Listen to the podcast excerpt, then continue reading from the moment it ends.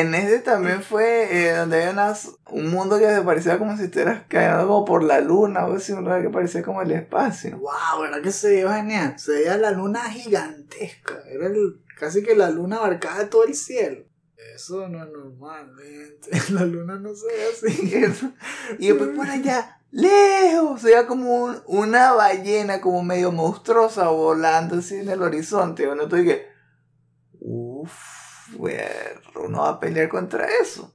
Uno ve esa, esa, escena y sigue. Si hubieran puesto escenas así en Starfield, uno le hubiera parecido bastante interesante.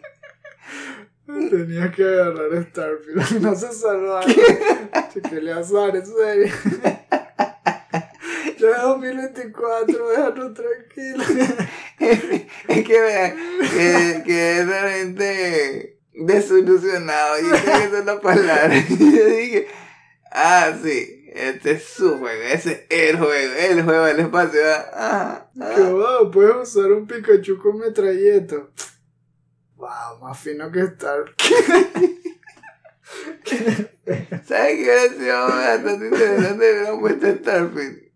Unas criaturas que se parecían a los Pokémon. Hubiese tenido mejor animación facial, seguro.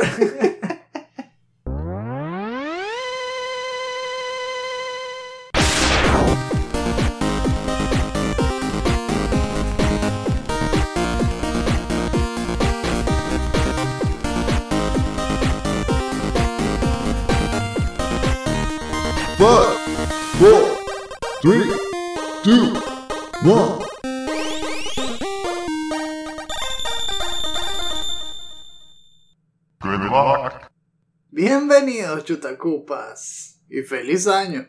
Sí, yo sé, estamos en febrero, pero este es el primero que va para el catálogo. Este es el último Phoenix Down, episodio 106. Si han pateado un cupa, son uno de nosotros. Yo soy su anfitrión, Esteban Mateus, y a mi lado tengo como siempre a mi hermano, Eleazar Indiana Mateus. Don't call me Junior. ¿Cómo está todo, Eleazar? Bien. Tú ahora con lo que dijiste de del capítulo, del número del, episodio. Pensé que si tuviera una maquinita para poner sonido, ahí donde le daba un botón para que se escuchara unos aplausos. se lo podemos añadir en postproducción, pero sonaría real. Todo estilo Seinfeld, sí. ¿Qué tal te agarró al comienzo de año? Ya pasó enero, ¿tú puedes creer? Bueno, estábamos demasiado rápido. Acabamos de darle feliz año a la gente, y feliz Navidad y tal, y despidiéndonos y ya.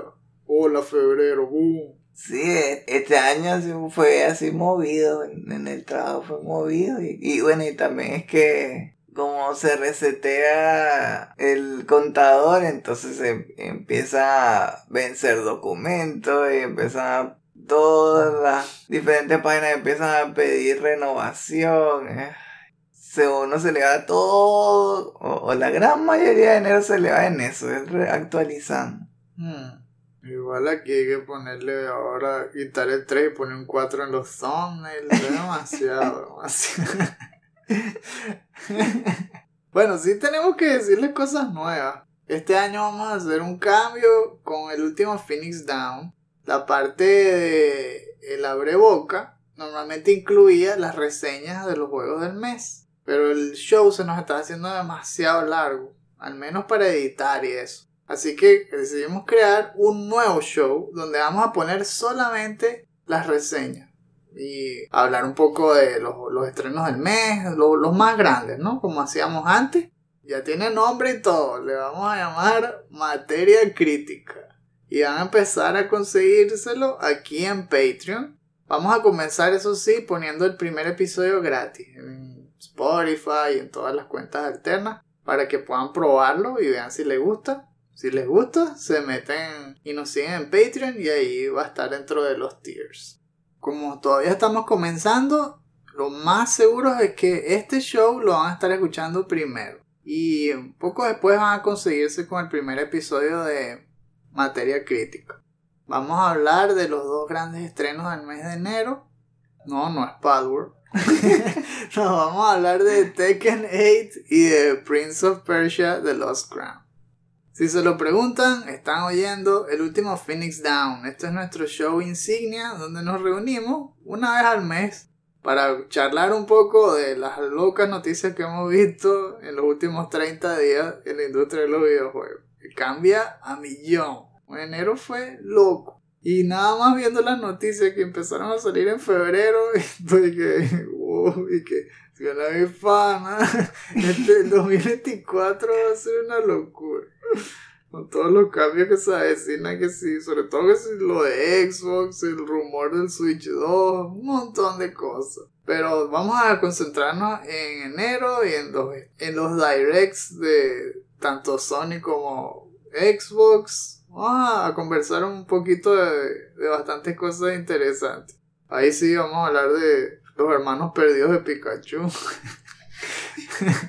y cómo se robaron todos los titulares. Loquísimo, ¿ah? Cómo arrasaron en Steam esos tipos de password. Pero no nos adelantemos. Este show es al principio exclusivo para nuestros seguidores de Patreon. Es decir, ellos tienen el estreno temprano.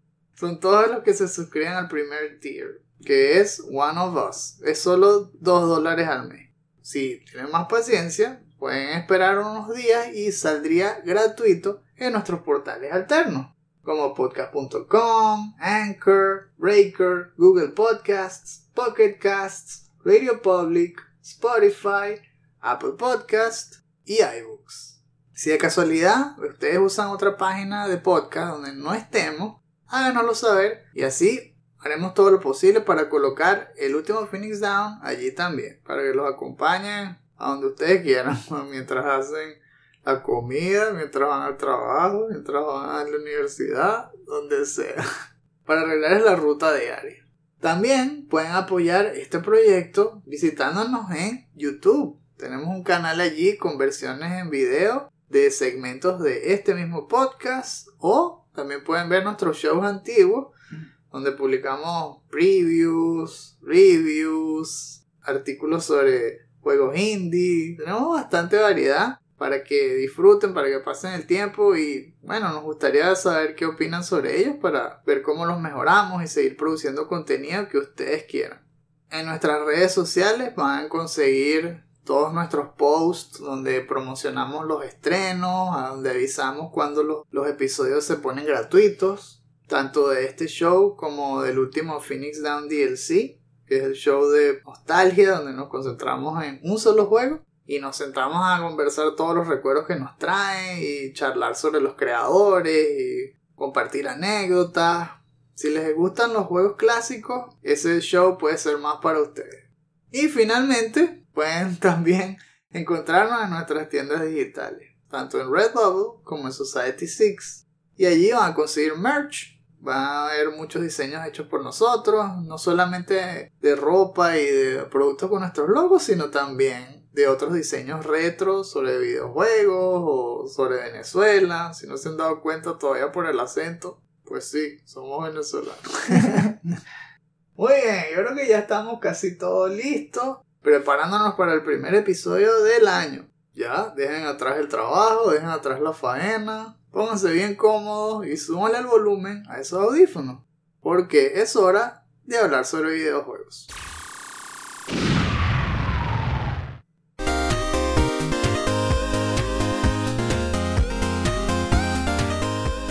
De lleno al programa, tenemos la carretica de entre meses con las noticias de Abreboca.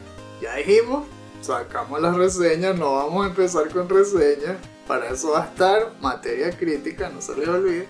Y nos vamos directo a esas noticias que nos impresionaron, pero que no llegaron a estar en el top 2 como para protagonizar el episodio. Vamos a comenzar con una bastante amena, que muchos vieron venir y que tiene que ver con los integrantes de Last Stand Media, que es el canal de Colin Moriarty y toda su familia y amigos. Pues resulta que Brad Ellis o Bradley Ellis, como lo conocíamos en Game Trailer, se fue de Easy Allies y ahora es parte de la familia Last Stand Media y tiene su propio show.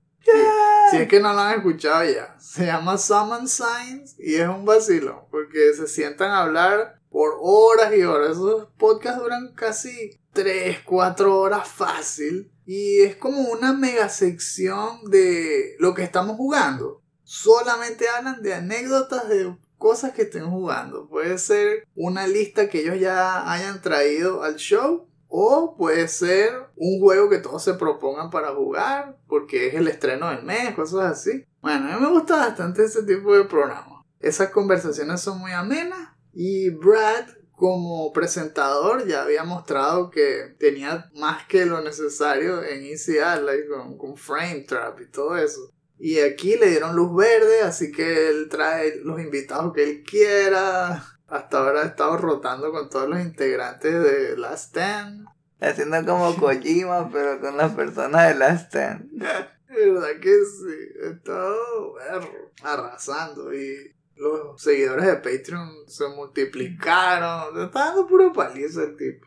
Nosotros siempre habíamos seguido también Easy Allies, pero hemos visto como poco a poco se han ido viniendo a menos.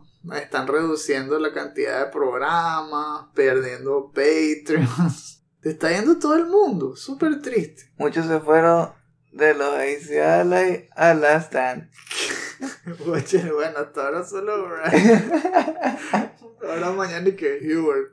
Last time me no, y bueno, eh, eh, también los, los seguidores, ¿no? Capaz algunos dirán, ah, no, pero yo lo seguía era por Brad. Chao. Eso es verdad. Eh, ellos mismos se lo buscaron porque todo empezó con la controversia de que invitaron a Dustin de Last Time a Easy Ally y un montón de seguidores estos todos radicales empezaron a insultar a Dustin diciendo que tenía mala reputación por ser amigo de Colin. Es todo un drama y ustedes saben cómo son las cosas en internet. Infundado, eso sí, y le salió tiro por la culata porque ahora más bien Brad se fue y ahora Brad es de Last Time. En fin, si les gustan los podcasts largos sobre anécdotas de juegos concentrados totalmente en gameplay y en opinión, eh, ese les, les puede gustar bastante. Eso sí, claro, es en inglés, Last Stand Media, es hecho en Estados Unidos. Y de, de spoiler, creo que ellos no dan spoiler, ¿verdad? Cuando hay spoiler avisan. Ah. Pero Brad siempre trata de no dar spoiler porque una vez dijo algo que fue medio spoiler y todo el mundo le cayó encima. Entonces ahora es súper cuidado. Así que voy a decir algo que puede ser un spoiler. Salten a tal marca en el episodio. bueno, fue una noticia súper importante porque la revelaron justo el primero de enero. Los rumores habían arrancado en diciembre, claro. Y se concretó todo con el estreno en YouTube y fue todo un éxito. El tweet de, de Colin, ¿cuál fue? La no poaching. we'll see about that. bueno, la otra abreboca que teníamos aquí en la lista, si hubiésemos hecho varios episodios en ese mes, esta hubiese sido una de ellas. Pero aquí vamos a tener que pasarla más rápido porque es que no, no cabe simplemente. Pero fue la filtración gigantesca de información de Insomniac. Eso tuvo que ver con un ataque de hackers que le robaron casi que creo que era 2 terabytes, algo así, de información y les habían pedido una recompensa por eso. Les estaban pidiendo que pagaran no sé cuántos millones. ¿Te acuerdas cuánto fue que, que les habían pedido? Creo que eran dos. No, no. Ah, no, eran como Aquí lo tengo, 2 millones. 2 millones, pero en bitcoins. Ah, bitcoins, ¿verdad? Y eso era el final de diciembre. Por eso es que no lo saltamos, ¿no? Ya estábamos a vacaciones. Uh. Mientras toda esa broma estaba sucediendo. Los de Insomniac decidieron no pagar y los hackers cumplieron la amenaza, que era liberar toda la información a Internet.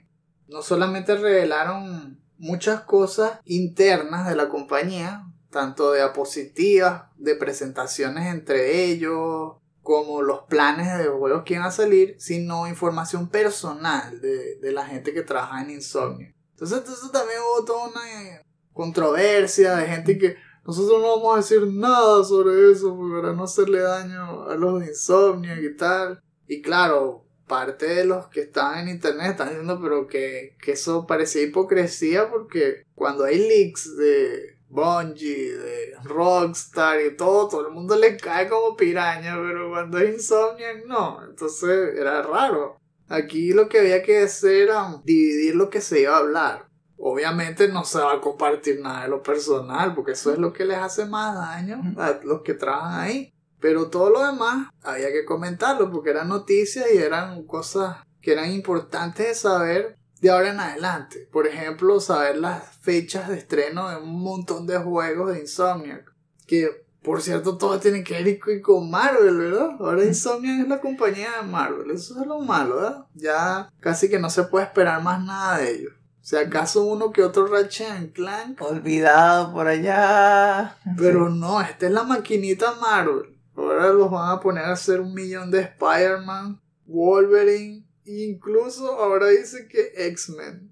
Van a ser X-Men y eso está pautado ya para 2030 y incluso más. Hasta el 2035 llega la licencia. Ya, ya, ya lo confirmaron, ¿verdad? Porque yo había esperado algo así. Bueno, un, un, héroe que fuera parecido a Flash. Mm, hubiera sido interesante. ¿Cómo se movería por la ciudad Claro que sería Quicksilver. Ah. único, como Quicksilver para ver eso. Si lo pusieran como en las películas de X-Men, es verdad. Bueno, todavía puede ser, porque no han dicho el ah. roster. Lo que sí dijeron es que el año que viene va a salir Venom, es decir, van a hacer un juego estilo Miles Morales, standalone, solo de Venom.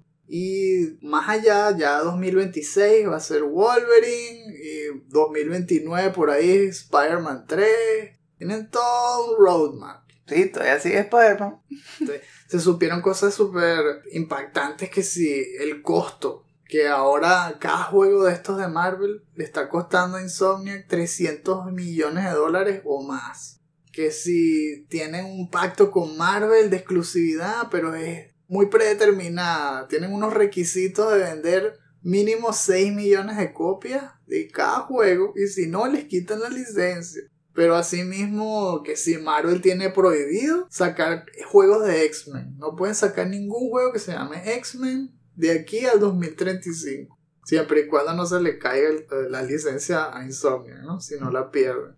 Son datos que te hacen ver bastante claro lo que pasa tras bambalinas.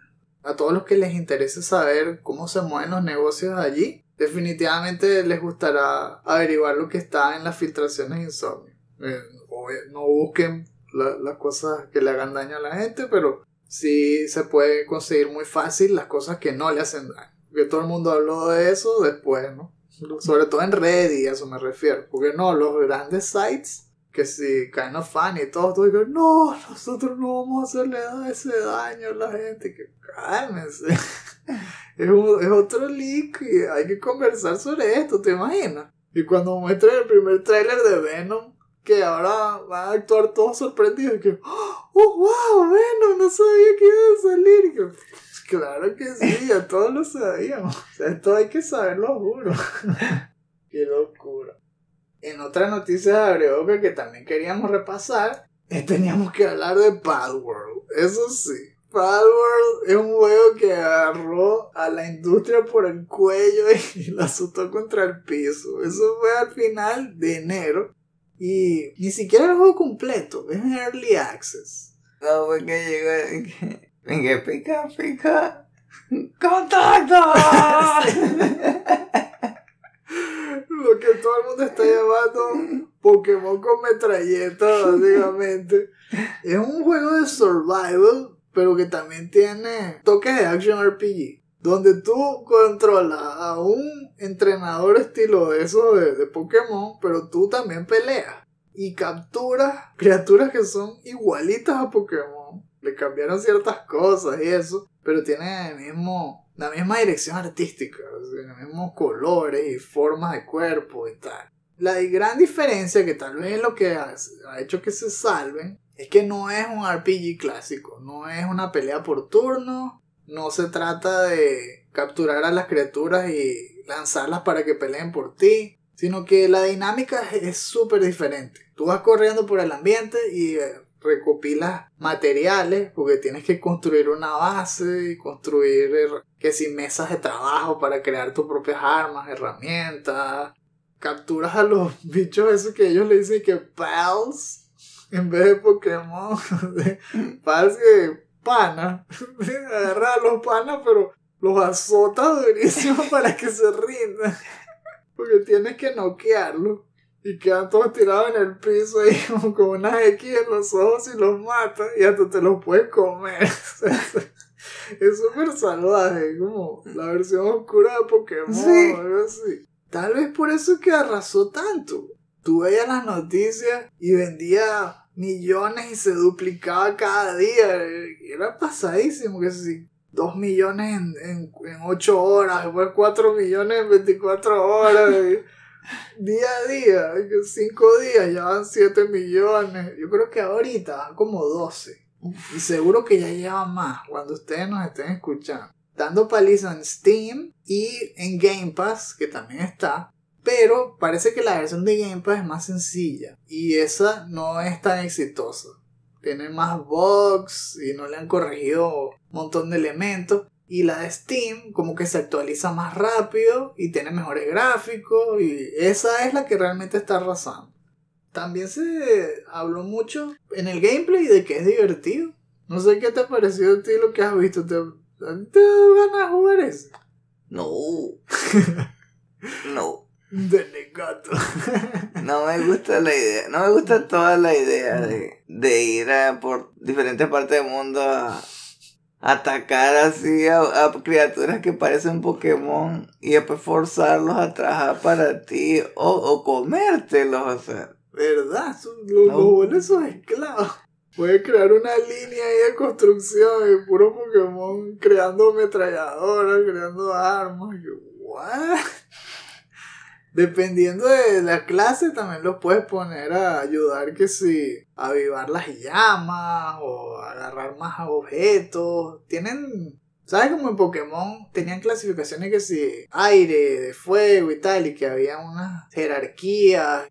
También tienen algo de eso, pero es más clases. Entonces hay unos que son para movimiento, no para combate. Entonces son que si voladores o que te montan en ellos y, y cabalgas, te llevan por las montañas más rápido. Hay otros que son para coleccionar materiales, que pueden agarrar un montón de cosas como animales de carga y así. Entonces tú creas un roster y los tienes que ir rotando para llevarlo dependiendo de la misión que quieres hacer. Hay distintas partes en un mapa gigante con una torre que tienes que liberar y en cada torre hay una boss fight. Así que tú armas tu grupo y dependiendo de lo que quieras hacer, si vas directo a atacar, si te vas a meter todo en sigilo o, o vas a coleccionar cosas, entonces agarras distintos bichos. Bueno, y el juego no está terminado, por cierto. No, no puedes ver el final. Se supone que tienes que llegar a un árbol gigante en el medio del mapa. Y cuando destapas todas las torres y vas para allá, te sale una Invisible Wall. Pero bueno, ni siquiera es Invisible, sale un muro rojo gigante que te pega tapón. Y casi que, no, espérate que terminemos de hacer el juego. es Early Access, como habíamos dicho, cuesta 30 dólares. Y aún así la gente le está tirando el dinero a la pantalla que, por favor, tomen mi dinero. Que wow, no sé, les está encantando un montón de gente. Y por eso mismo, como siempre, se crean dos bandos. Los que lo aman, los que lo odian. Los que lo odian lo acusan de plagio porque es obvio cómo agarraron el mismo estilo de Pokémon. Bueno, por cierto, tú sabes que esa misma compañía, yo estuve revisando, se llaman Pocket Pair, los creadores. Y ellos ya han tenido otros títulos súper sospechosos. El anterior se llamaba Craftopia. Bueno, se llama Craftopia y lo sacaron en el 2020. Ese también es un multiplayer survival action game, pero es igualito, idéntico a Breath of the Wild. y tampoco se lo tumbaron, o sea, siempre se meten con la franquicia de Nintendo y sobreviven. No sé en serio cómo lo están haciendo. Y Nintendo, o más bien la Pokémon Company, ya puso también redes sociales que iban a investigar el, el caso porque un montón de fans estaban picados y acusándolos y avisándoles a la Pokémon Company que les tumben el juego, les tumben el juego, pero no pueden, se nota que no pueden. Algo allí en el límite entre copyright infringement y no sé cómo llamarle a esto, será parodia, sátira, no sé, pero se están salvando. De alguna manera los abogados no les pueden hincar el diente. Tú ves la diferencia, por ejemplo, con los que hacen mods y ese sí lo mataron de una. Porque claro, sale el juego. Se iba a Pokémon. ¿Qué hicieron los modders? Crear un mod de Pokémon. Donde ya tú eras Ash. Así tal cual. corriendo por el mundo y tal. Bueno, eso lo, le pararon tapón. Apenas lo puso. Yo creo que ni siquiera lo montó en Steam. Sino Ah. que él instaló, bueno, o ella, no sé, instaló el mod en su computadora, creó videos y lo puso en YouTube. Y ya con eso le mandaron el cease and desist. Algo tienen ahí, algo tienen que los salvan de que Nintendo no los mate. Así que por los momentos van a poder seguir jugando con el Pikachu papeado y pica pica, contacto. Van a seguir mandando fieres con ese. Ya, entonces para cerrar los abrebocas, es una mala noticia. Teníamos que empezar mal. No podía ser todo felicidad porque ya empezaron los despidos. Imagínense, el año pasado, en total, hubo como 10.000 despidos en toda la industria. De empleados de diferentes estudios y cosas relacionadas con videojuegos. Pues nada más, en lo que va de año, ya van 6.000.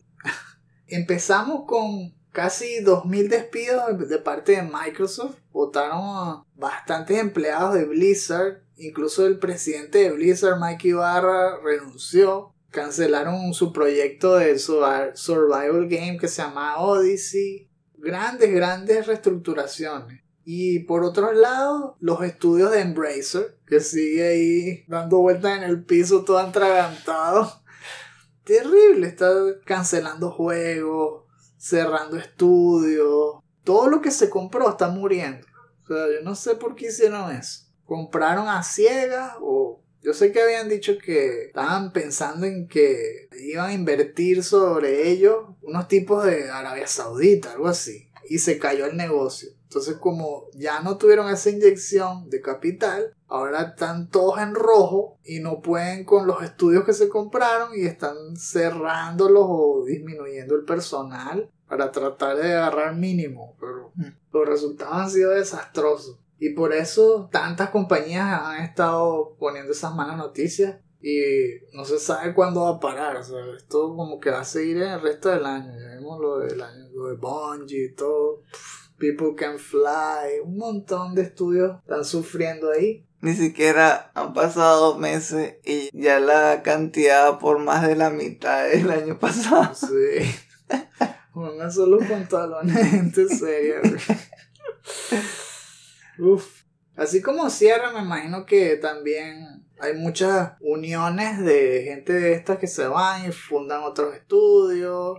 El talento al final yo creo que sube, ¿no? Igual a la superficie. El problema es que consigan inversionistas que no solamente creen el estudio, sino que sean inteligentes con el dinero. Esto es una lección súper importante para los creadores de estudios. No dejarse cegar cuando pasan este tipo de cosas, que todavía no entiendo cómo cayeron en ese error. De ver el repunte que hubo en el 2020 con el COVID y pensar que esa era la nueva normalidad. Como dicen que, ah, se duplicó, se triplicaron las ganancias. Bueno, esto va a seguir así para siempre.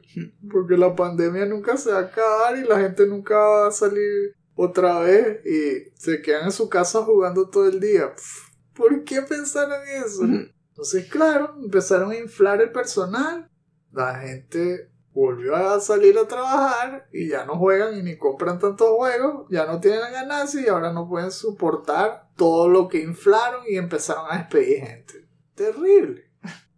Vamos entonces ahora a comenzar con las noticias grandes del episodio. Tanto Xbox como PlayStation hicieron la primera presentación del año. Comenzamos con la Xbox Developer Direct. Eso fue a finales de enero, el 18 de enero. Y fue una presentación muy, muy parecida al año pasado. Yo creo que fue tan, tan igual que hasta usaron la misma música, el mismo formato. O sea, les gustó la plantilla. Pues bueno, ahorrémonos el trabajo aquí.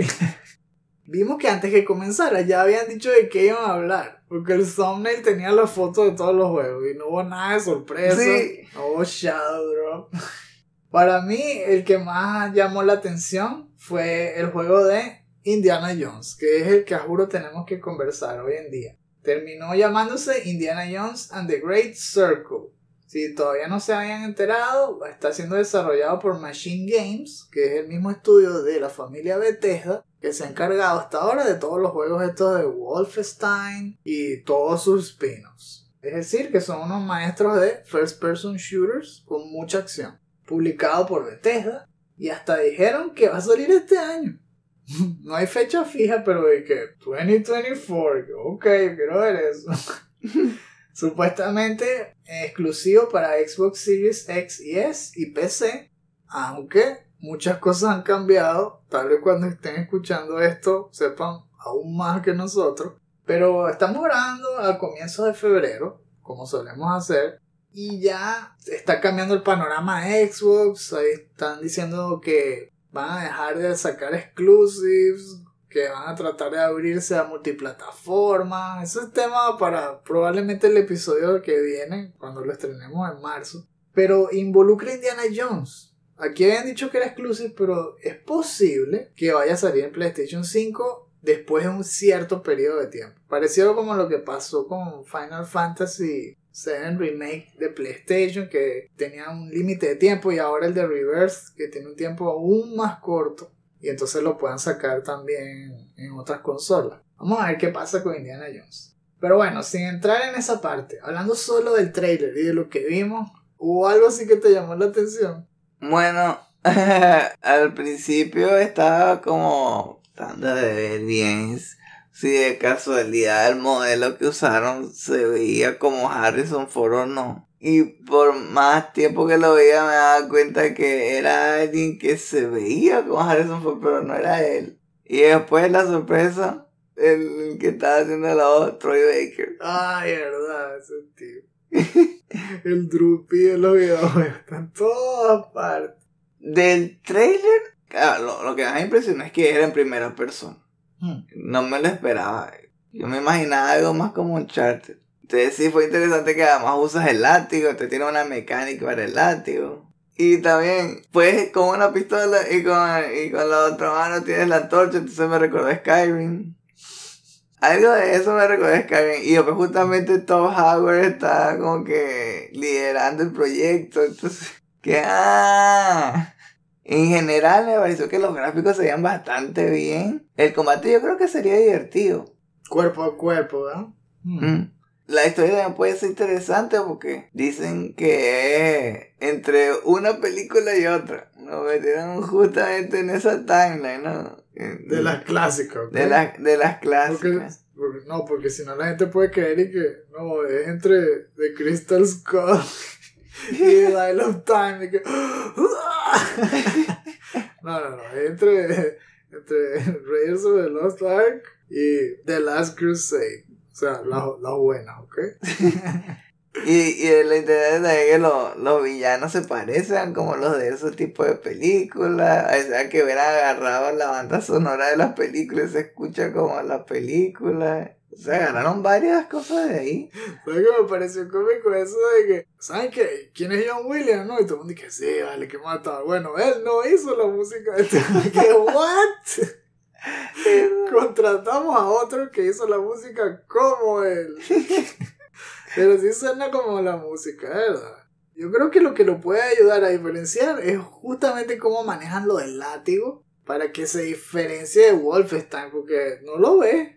Tú ves realmente Indiana Jones solo cuando hace cosas de platforming o cuando te tratas de guindar por la pared y tal. Hicieron tal cual que la cámara cambie de primera a tercera persona y ahí sí ves tal cual la Indiana Jones con la cara de Harrison Ford y tal, igual escalando y tal, como si fuese un chart. El combate me pareció un poco cómico también porque el látigo lo usa más bien para cosas parecen más delicados, no sé, yo, yo pensaría que usar un látigo en, en un combate sería más brutal. Los látigos hacen bastante daño. Cuando tú le pegas un latigazo a una persona, le, le arrancas parte de la piel, o sea, que queda una raya roja donde le, donde le das, le arranca. Pero aquí le pega una zancadilla. Eso es lo único que hacía, zancadilla, cállate al piso. Le pega un latigazo no a la mano, sino a la pistola. Le, quito la pistola. Cosas así, son como más suaves. Tal vez es que no quieren que el juego sea mature. No sé. eh, Están tratando una censura más amigable para vendérselo a más personas. ¿Qué te parece a ti? Yo creo que es eso, creo que están tratando de tal vez aumentar la demográfica, que sea para personas más jóvenes, ¿sabes? No, no necesariamente para mayores de edad. La gente que, que entrevistaron se veía súper joven. Y todos están diciendo que, oh sí, Indiana Jones significaba muchísimo para mí y tal. Y que, really? ¿En serio? ¿Cómo? Los clásicos se vieron hace siglos. De verdad, los, los jóvenes ven tanto Indiana Jones. O sea, si es por las últimas dos películas, espero que no, porque esas últimas en serio no son nada comparadas con las originales. Pero bueno, eso es lo que están tratando de vender ahí. Como que Indiana Jones es el ídolo de la generación, una cosa así. y así como tienen esas mechanics de látigo, obviamente tenían que cometer puzzles, porque de eso se trata Indiana Jones. Los que mostraron ahí no se veían tan difíciles, pero ahí dijeron que iba a haber puzzles de todo tipo de dificultades, incluyendo puzzles escondidos, que están a plena vista, pero disimulados. Y que tú tienes que ir descubriéndolos y si los accedes son de mayor dificultad, pero tienen mayor recompensa. Parecido yo creo que lo que hicieron con uno de los Tomb Raider, que también eran así. Los puzzles eran opcionales. Tienen unas set pieces que se ven en estilo Call of Duty también, todas exageradas. De hecho, el trailer termina con Indiana saltando de un avión a otro en pleno vuelo. Que ok, disculpa, pues. No te lleva la brisa y no, no cuenta la física. Nada más porque en la película él salta de un caballo a un tanque. Entonces, bueno, si él hace eso de un avión a otro, es lo mismo. Súper exagerado. Y así, ¿no? Sí tiene cosas que sean divertidas. Indiana Jones a mí también me gusta y si sale en PlayStation lo voy a probar. Porque en Xbox ahorita no, no pienso tampoco comprarme uno pronto. Pero aunque no salga, espero que lo disfruten. Los fanáticos de Indiana Jones, ya sea en computadora o en Xbox. Por cierto, los personajes que mostraron también se veían finos. Tiene una compañera que se llama Gina, que supuestamente lo va a ir asistiendo durante toda la aventura. Y que no se ve toda insoportable como la de la película esta de, de, de of Time. Y el villano, ese se ve también medio típico de Indiana Jones. Es uno de esos que es un erudito ahí, todo arrogante, que, que siempre cree que se sabe todo antes de que, que los demás. Estilo Lex Luthor, pues, que trata de estar tres pasos antes de que tú hagas algo y, engañarte todo el tiempo. Se llama Emmerich Voss y por lo que mostraron, sí, el tipo va a ser un infierno pelear contra él. Tiene de todo un poco. Vamos a ver qué pasa luego con Indiana Jones y si de verdad sale este año. Aparte de eso, pues no hubo muchos juegos que me llamaran la atención en este Direct. Sí se veían normales y sobre todo, ¿sabes cuál me gustó? El que era como Civilization, pero mezclado con RTS. Al menos eh, en cuanto al- a la parte técnica, me impresionó. Porque yo siempre veía que era uno u otro estilo. O era viendo la ciudad de lejos y metiéndote en puros menús y calculando los impuestos y tal. O eras el comandante de un ejército y haces zoom y dejas las tropas y las tal. Pero aquí las dos cosas. ¿Qué pasado? Esos son los tipos que crearon ARA, History Untold. El developer es Oxide, el publisher es Microsoft. Y ese juego también va a salir este año, supuestamente en otoño por ahí, para PC nada más, eso sí. PC y va a estar incluido en PC Game Pass. Si se lo preguntan, sí, tienen que ver con Civilization. De hecho, son los creadores de Civilization 5. Y lo están clasificando como un Historical Strategy Game. Porque maneja las ciudades, pero hace zoom y deja las unidades peleando como un RTS. Se ve complejo, con graficazos. Si les gustan ese tipo de juegos, pónganle el ojo. ¿Hubo algún otro sí que te llamara la atención? Por mi lado, el otro que me llamó la atención, yo creo que un poco más que Indiana Jones, fue el de Visions of Man. Y realmente no era uno de Microsoft, ¿verdad? No era de Xbox, sino es de, de Square Enix. Sí, ahí los metieron todos coleados ahí, de invitados. Me gustaron varias cosas porque, por un lado, la dirección artística de, cómo se veían los personajes y el gameplay se- me llamó bastante la atención. Me recordó como algo así parecido a Naruto Shippuden. Cell shaded. Eh, sí, ¿sí? Tiene como un look de personaje 3D con skins 2D dibujadas a mano. Tipo Ni- anime, ¿verdad? sí. y, y lo otro era, vea, no sé si te recuerda algo así como a Final Fantasy. Pero ¿cuál es? Porque este es todo corriendo por el campo, o sea, Sí. no, es turno. Verdad, es más como el 12, creo. Ok. Ese por un lado. Y el otro, esto de, del equipo. Ah, Cuando hablaron de los creadores y cómo hicieron los personajes y mostraron cómo era el modelo de cada uno y las animaciones de cada uno. Me pareció impresionante cómo se veía. A veces Ajá. como diciendo que bravo, bravo. Estaba también el propio creador, ¿no? Lo nombraron, Koichi Ishii, que Ah. está desde el principio de la saga. Y, él- y se supone que esta franquicia tiene 17 títulos al menos. Es decir, que más de 30 años atrás. Empezó en el 91. Y el tipo diseñó los personajes, imagínate. ¿Sabes lo que es eso? 30 años. ¡Wow! ¿Verdad? Cuando colocaron la secuencia de logos de todos los juegos que han salido. Me pusieron en cámara rápido y digo, "Oh, ya entendí, ya entendí. han refrescado generaciones y todo. Porque el equipo que está haciendo este juego ha estado a cargo de la franquicia nada más por los últimos 15 años. Pero el juego se ve hermoso. Esos gráficos cel shaded. Tiene unos cinemas durante el combate que la cámara se mueve y les hace zoom y los persigue. Hay mucho combate aéreo. pero También me gusta. Muchos juggles y luego tú despegas y no caes al piso un montón de tiempo. Porque puedes conectar golpes con hechizos y dash. Y puedes hacer como cinco cosas antes de caer al piso.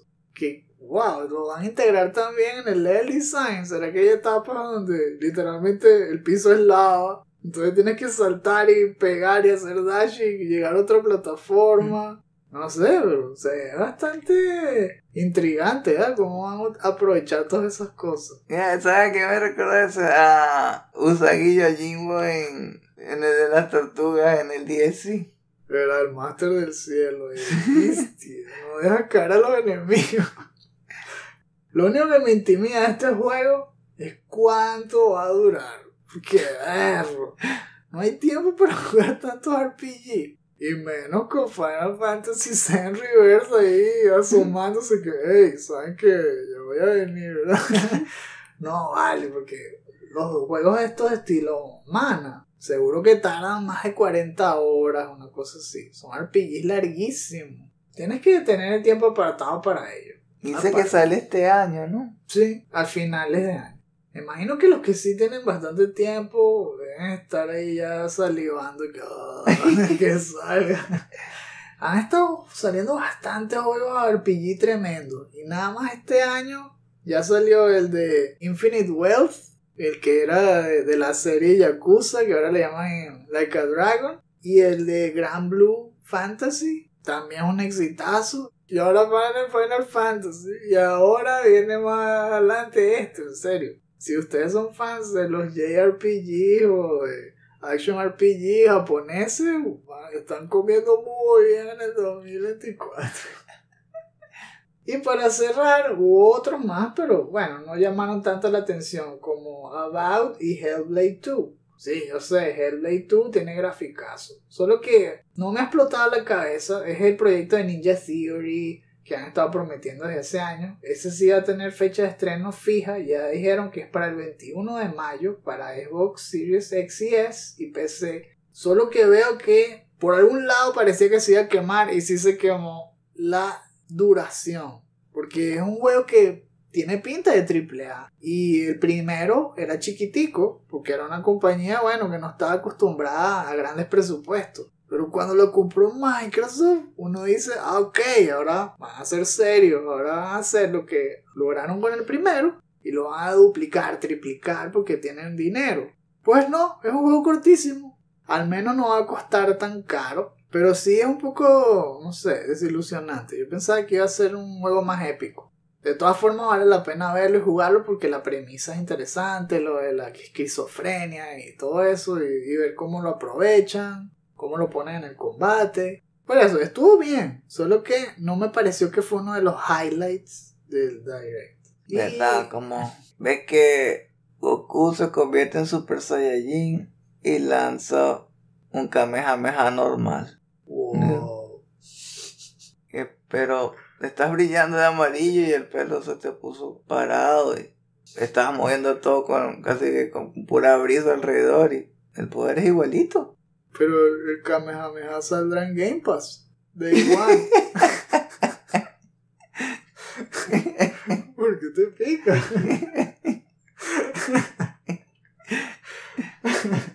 y de último, vimos About, que supuestamente era el Skyrim de Obsidian. Y bueno, el problema es que salió después de que vimos los juegazos del año pasado.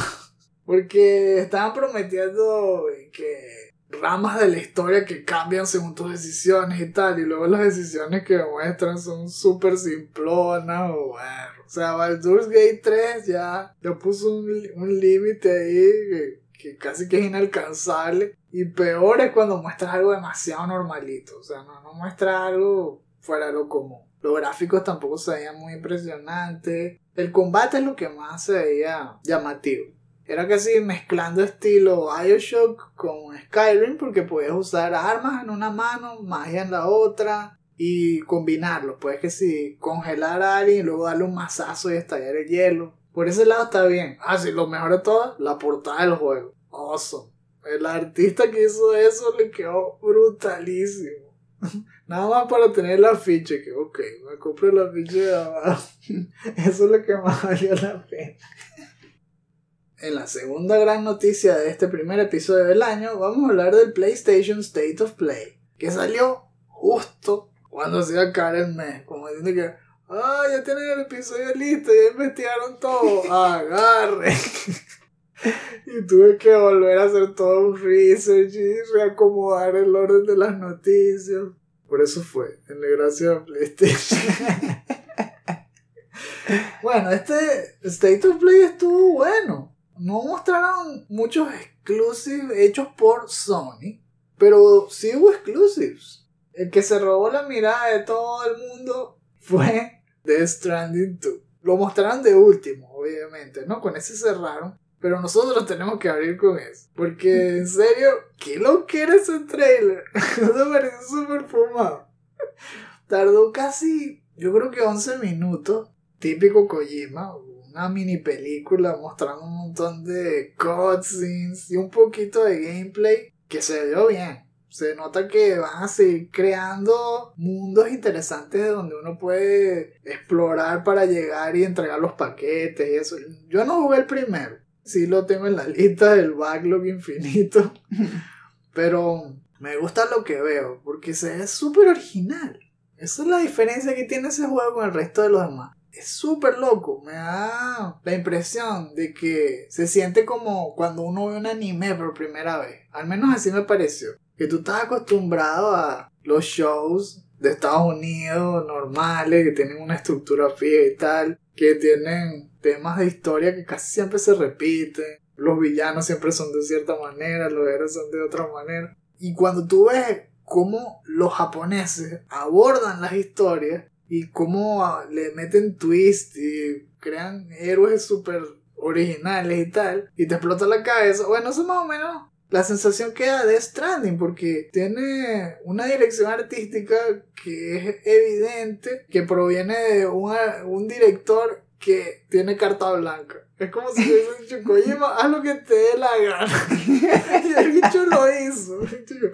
Quiero poner a una tipa que tiene una bufanda poseída. Sí, la bufanda. son dos guantes que se mueven solos y le tapan la boca cuando ella no, no tenga que respirar y le prenden los cigarros y le agarran un peluchito ahí y se lo ponen en el hombro y uno que, ok. Mira, bueno, y el claro. peluchito no es 3D. Realmente se mueve, se mueve como si fuera una. como si fuera en stop motion. Claro, ¿por qué no? ¿Por qué no? El villano es, es de Joker, pero utiliza una guitarra eléctrica para tirar rayos. Claro, está bien, hazlo. ¿Y contra quién pelea? Un robot papeado gigante que se ríe como un bebé. que- Sí. Hazlo, mete esa broma ahí también, ¿qué importa? ¿Qué es eso? Es súper absurdo y al mismo tiempo es cautivante. O sea, es como un accidente de tren que no puedes parar de ver y que, pero ¿cómo va a terminar? O sea, no entiendo ¿qué es esto? Y, y la otra todo, todo, todo extraño y que. Bien, estaba ahí en la mitad del trailer y. No, no, creo que era comenzando. Y dice que. Ah, mira, sí, ahí está el protagonista del otro juego. ok. Se ve azul. ¿Por qué se ve azul? Y, y después entra la, otro personaje, una mujer, también se ve azul. Que, Ajá. Y se quedan ahí hablando como si nada, como si nada. Y, y caminando por una, como un headquarters, un- una facility, algo así. Y, ah. Y después, cuando sigue el, sigue el trailer, otra vez tiene la piel normal. Entonces, ¿qué? Ajá. Entonces, ¿qué fue eso? ¿Fue otra dimensión? ¿Eso pasó antes o después? Cuando todos quedan bien locos, sale Kojima y que, Did you like it? Tal vez le van a meter más combates, ¿será? Porque supuestamente en la Director's Cut que salió en PlayStation 5, ya le habían metido una parte que era como Metal Gear, que tenías que hacer stealth y a veces hasta podías patear a la gente y huir, cosas así. Tal vez construyan más sobre eso. Sí que le metieron más ambientes con agua, que hay efectos de lluvia o como que se desbordan los ríos y se pueden destruir los puentes. En serio, no entiendo nada de lo que está pasando, pero se ve fino. En ese también fue eh, donde había unas- un mundo que se parecía como si estuvieras cayendo como por la luna o así, un lugar que parecía como el espacio. Wow, ¿verdad que se veía genial? Se veía la luna gigantesca. Era el- casi que la luna abarcaba todo el cielo. Que eso no es normalmente. La luna no se ve así. Y después por allá, lejos, se veía como un- una ballena como medio monstruosa volando así en el horizonte. Uno tú que, uff, uno va a pelear contra eso. Uno ve esa, esa, esa escena y sigue. Si hubieran puesto escenas así en Starfield, uno le hubiera parecido bastante interesante. Tenía que agarrar Starfield. No se salvaba. Chequele azar, en serio. Ya es 2024, déjanos tranquilos. es que vean, que, que es realmente desilusionado. Y esa es la palabra. Y yo dije, ah, sí, este es su juego, ese es el juego, el juego del espacio. Ah, Que wow, puedes usar un Pikachu con metralleta. Wow, más fino que Starfield. ¿Sabes qué hubiera sido bastante interesante ver un puesto Starfield? Unas criaturas que se parecieran a los Pokémon. Eso hubiese tenido mejor animación facial, seguro. Qué feo. Bueno, y por si fuera poco, eso no fue el único juego que habló Kojima, sino que ya mostró un proyecto que viene, quién sabe cuándo. El nombre del nuevo proyecto es también súper extraño, que Physent. Entonces, a ver tú qué significa eso. Ay, trataron de ponerlo como una toma toda épica. Que, ah, sí, ah, mira, please be excited. que ya, ya, ya, viene, ya viene. Y entonces la- él salió como un drone o algo así. La cámara se iba, se alejaba, y se alejaba, se alejaba. Hasta que se vio casi que todo el estudio de lejos el edificio. Y con el título, Y uno que. mm, no suena como épico, no suena muy interesante. ¿Cómo era que se llamaba el, el muñequito ventríloco ese en los Simpsons? que empezaron a poner la propaganda y solo ponían el nombre y harto y que, ok, ¿qué significa eso? Ah, el, eh, era, no sé si era algo como Vigo o algo así. Bueno, no tienen así como Bart, es solamente la- una pantalla con el nombre que, Pfizer, Pfizer, Pfizer viene. Ok. Va a ser una mezcla entre una película y un videojuego. The culmination of Kojima's career. Ok. ya veremos qué diablo significa Pfizer. Ya sé cómo buscarlo por YouTube cuando empiece a hablar de él. Dice que lo va a producir después de que termine de hacer The Stranding 2. Y The Stranding 2 va a salir en el 2025. Y ni siquiera tiene fecha. O sea que no sabemos si es al final de 2025. Si nos recordamos de cosas que vimos en el Insomniac Leak, ahí hay un esquema de cómo Insomniac distribuye el tiempo para crear los juegos. ¿Y por qué lo digo? Porque eso se repite, yo creo que en todos los grandes estudios, en donde el espacio de tiempo es de 5 años mínimo para crear un juego nuevo. Resulta que ellos le dedican como un año y medio a preproducción, luego dos años y medio a producción y el último año lo van dividiendo en trozos como de 5 o 6 meses para hacerlo de la fase alfa, luego la, fase gold y luego sacar el juego. Entonces si Kojima de casualidad tiene un mismo esquema, significa que los 5 años arrancarían en el 2025 o en el 2026. Ese juego saldría en el 2031. Vamos a ser claros. Y cuando lo anunciaron, Kojima dijo cosas muy interesantes. Dijo, uno, que es una 9P. Y dos, que va a ser un Next Generation Action Espionage Game. Entonces, si nos centramos en la segunda parte de la oración, es básicamente Metal Gear, pero de cero. Es decir, va a crear un nuevo Metal Gear. Pero está diciendo Next Generation. Entonces no sé qué crees tú. ¿Qué significa Next Generation? ¿Que es porque va a evolucionar el gameplay? ¿O porque va a salir en PlayStation 6? La primera vez que lo escuché pensar, pensé que va a ser una evolución. Pero ahora que lo dice, de cuando uno se piensa que tenía mente en cada palabra y que espera un momento. Si también nos, re- nos vamos atrás, episodios pasados, el leak de Xbox. ¿Se acuerdan de la nueva consola que ellos querían sacar? Esa sale en el 2028. Tres años antes de- del estreno de este juego de Kojima. O sea que si Sony va igual que Microsoft, ya para ese año, a juro, existe el PlayStation 6. Tendría tal vez hasta dos años de haberse estrenado. Puede ser. Ellos no van a querer, que estar atrás en la carrera, ¿no? Que no les pase como, como la otra vez con, con el Xbox 360. Ellos salieron mucho antes, ¿no? Sí, Xbox tuvo casi un año de ventaja. Sí, entonces quién sabe, tal vez estamos hablando de uno de los primeros juegos de, de Kojima en PlayStation 6. Digo uno de los primeros porque este tipo, no sé, está haciendo magia, está anunciando puros juegos left and right. Recordemos que ya le prometió un juego a Microsoft y no sabemos cuándo va a salir ese. Me imagino que antes, ¿verdad? O, o lo están haciendo en paralelo con Death Stranding 2 y son dos equipos distintos y tal. ¿Quién sabe? O sea, yo sé que al menos Kojima no le va a faltar trabajo como por, qué sé yo, siete años más. Espérate, yo creo que ya sé lo que está pasando. Creo que Kojima encontró la manera de clonarse. Upa. y es lo que, lo que ha dicho la otra vez.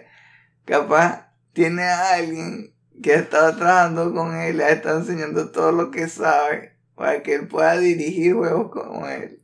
Y así pueda hacer dos juegos al mismo tiempo. Oye, tiene un bebecito en una pecera que aprendió todo su movimiento. Tiene así como manchas en los ojos y abre la boca y le salen navecitas. Y... navecitas así como espaciales, pero mínimas. Qué fumada. Bueno, y aquí en la lista de otros juegos. Esta sí fue mucho más larga. Podemos ver eh, Helldivers 2, que ya se estrenó mientras hemos estado hablando nosotros aquí. Y ha tenido bastante éxito. Está dando paliza en Steam y en PlayStation 5.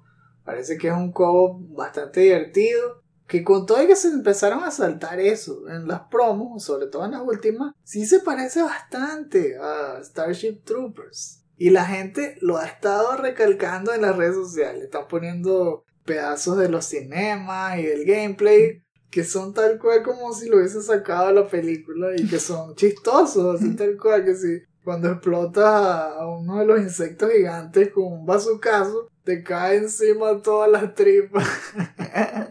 Como si la brisa hubiese ido en dirección contraria, todos los puestos. Supone que si lo explotas sale volándose allá y te hace un desastre. Como que bueno, lo mataste, pero ahora te cae todo encima. Cosas así.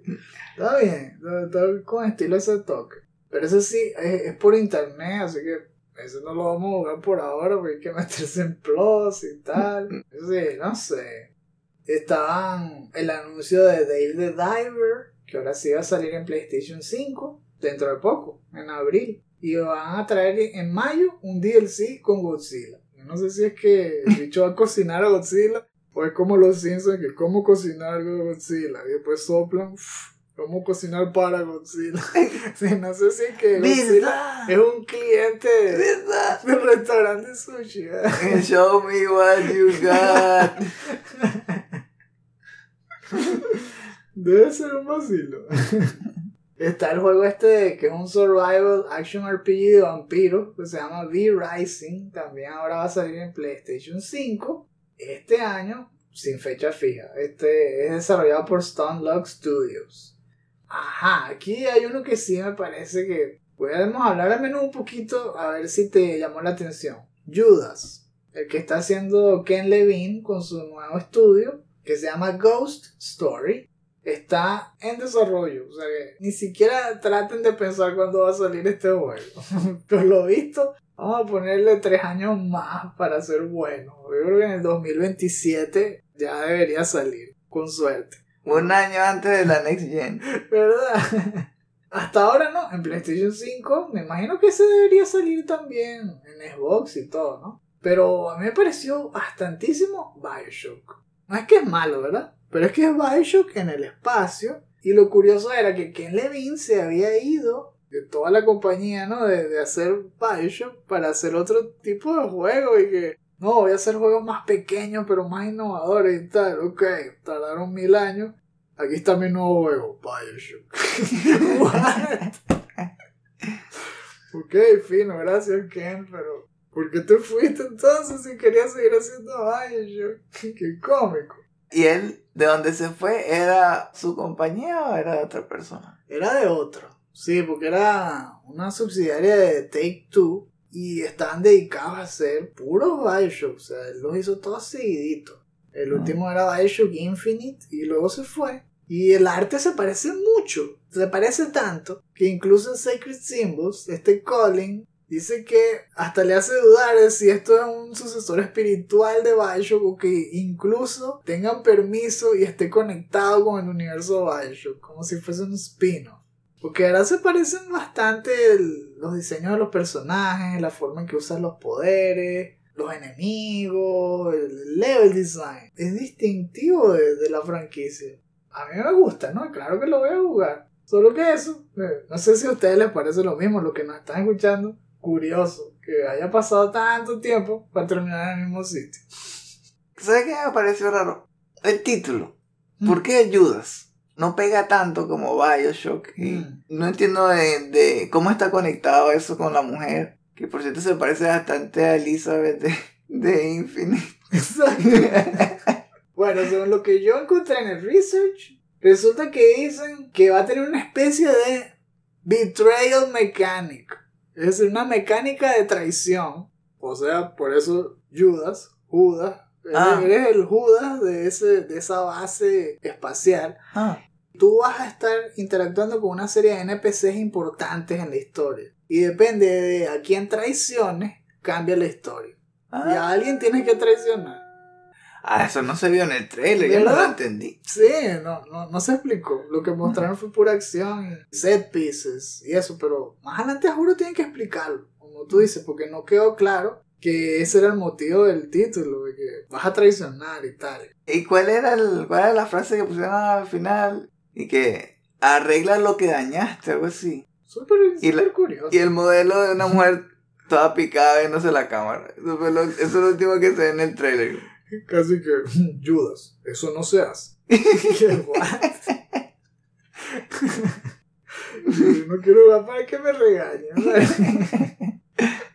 ¿Algún otro que quieras hablar? ¿O elijo otro aquí de, le doy vueltas al biombo y saco otro papelito? Bueno, de los que veo en la lista, otro que me llamó la atención fue Stellar Blade. Oh yeah. Aquí estoy viendo que el developer es Shift Up, ese es nuevo. Sí, es un estudio coreano. Ah, es de esta nueva camada de estudios que salieron de la nada, todos paracaidistas con unos juegazos. y- De Corea del Sur. ¿eh? Sí, sí. Súper pasado. Es una nueva iniciativa de esta de Sony de financiar estudios de Asia para empezar a traer ideas frescas. Y bueno, hasta ahora les ha resultado. Sí, me, ¿sabes? me gustó la manera, eh, el combate, porque me recordó a Devil May Cry. Uh, sí. Y la manera como te mueves por el mundo y demás me recordó a Final Fantasy VII Remake. Pero es una buena combinación porque justamente esos son dos juegos, esos son dos estilos de juegos que me gustan mucho. Tiene bastantes cosas atractivas. De hecho, va a salir, bueno, el, el 26 de abril, por cierto, por si lo están si- siguiendo, Mm. en PlayStation 5. Y digo atractivo, verdad, en todo sentido, porque la protagonista también súper atractiva, que va en contra de las nuevas políticas de muchos estudios, Mm. en donde están enfocados en afear los personajes o hacerlos más averajes, porque sabes que siempre las tendencias, cuando se pone a un extremo, encuentran resistencia y luego se vuelcan hacia el otro lado. Bueno, entonces en vez de encontrar un medio, está pasando justamente eso. Antes los juegos, ha- había muchos juegos hipersexualizados y entonces la gente se quejó tanto, tanto, que luego los estudios empezaron a creer que, ok, entonces no vamos a poner a nadie atractivo, nadie, nadie, tiene que, que ser todos súper averaje, incluyendo los casos en donde agarraban a las modelos que hacían el, el face capture y las ponían peor que como eran en la realidad. Y que, ok, pero ahora lo estás haciendo al revés. Estás diciendo que las cambias porque no son una realidad. Como dicen de que no, esa personaje que está ahí, Lara Croft, es imposible que exista en la realidad. Por lo tanto, no podemos crearla. Hay que ponerla como una mujer normal. Pero ahora agarras una mujer normal y la pones peor de lo que es y que eh, ella es así. Entonces, Sí ¿por qué la cambias? si no la querías a ella, no la contrates, contrata a otra, pero no contrates a alguien y luego la cambias. Porque eso tampoco es, es lo real.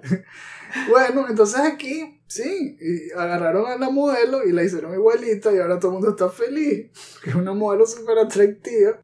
Entonces, eso les da marketing positivo, ¿no? Sobre todo a- al grupo que está esperando eso desde hace años. Pero le han metido muchas otras cosas de antes que la gente quiere.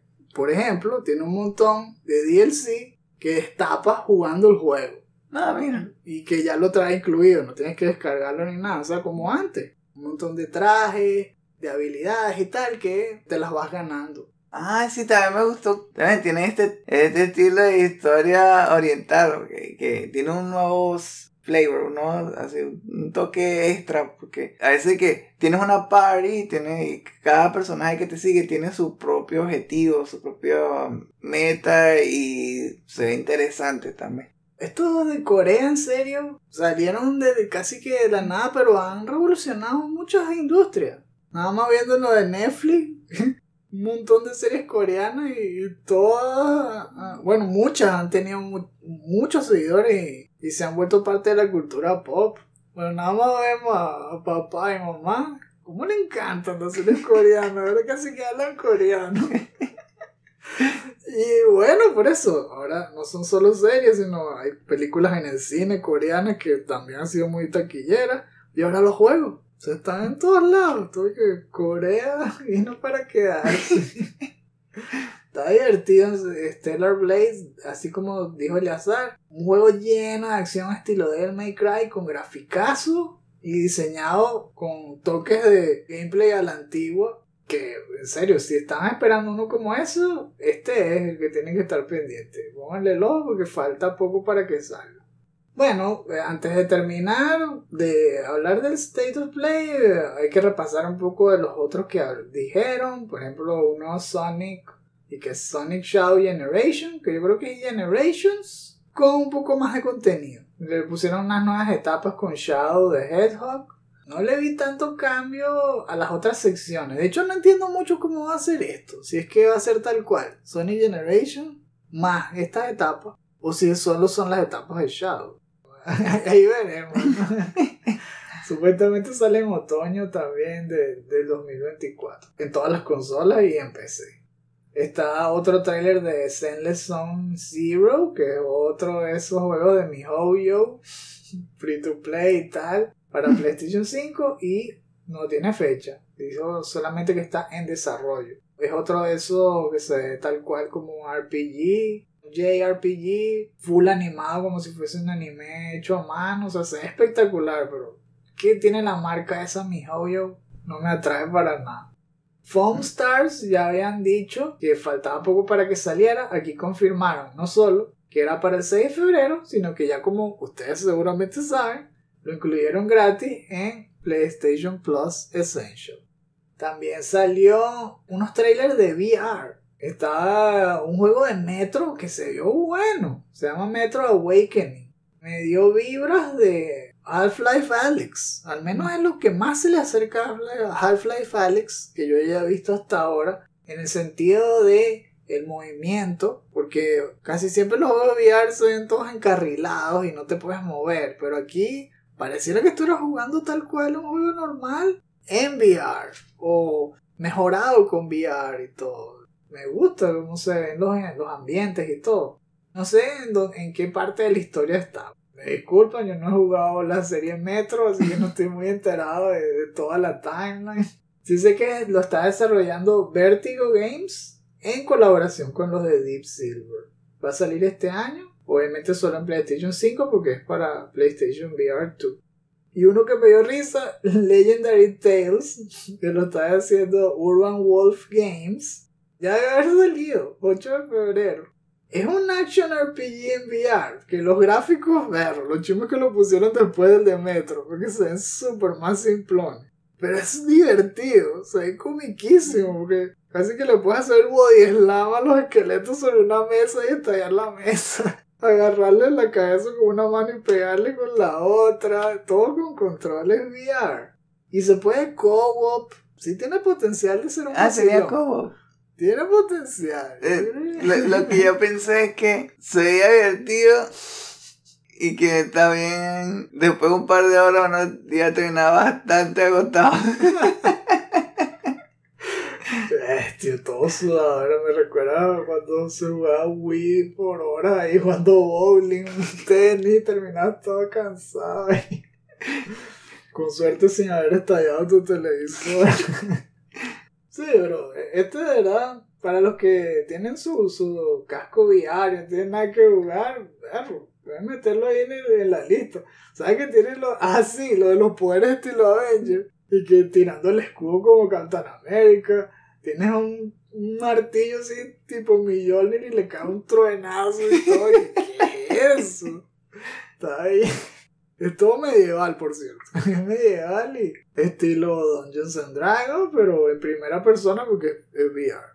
Eh, pónganle el ojo ahí.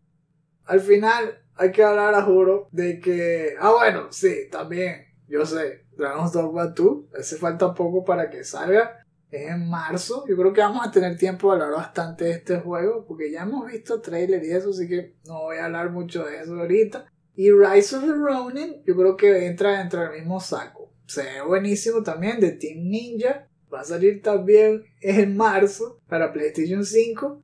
Y es este. De full acción. Que hay gente que está diciendo que parece un juego de From Software. Pero no sé. Tal vez el combate parece un poco Sekiro. Pero me parece que la exploración se siente más como Batman Arkham. Oh. Porque tienes lo del glider y tienes el gancho ese, el hookshot, que, que tiene cadenas y te, te encaramas en los techos y sales volando. Es igualito Batman. Pero en, en esa época de- del siglo XIX en Japón. eso No pudieron hacer a Batman en, eh, eh, no pudieron hacer un Batman medieval, entonces bueno, vamos a llamarlo Rise of the Ronin. ¿Verdad? Eso es, eso es la única salida. Que Rocksteady está pasando 8 años acaparando la, la IP para luego crear un, un juego ahí todo live service, todo chivo. que eso es lo que vamos a hablar también el mes que viene. El mes que viene hablaremos de Suicide Squad.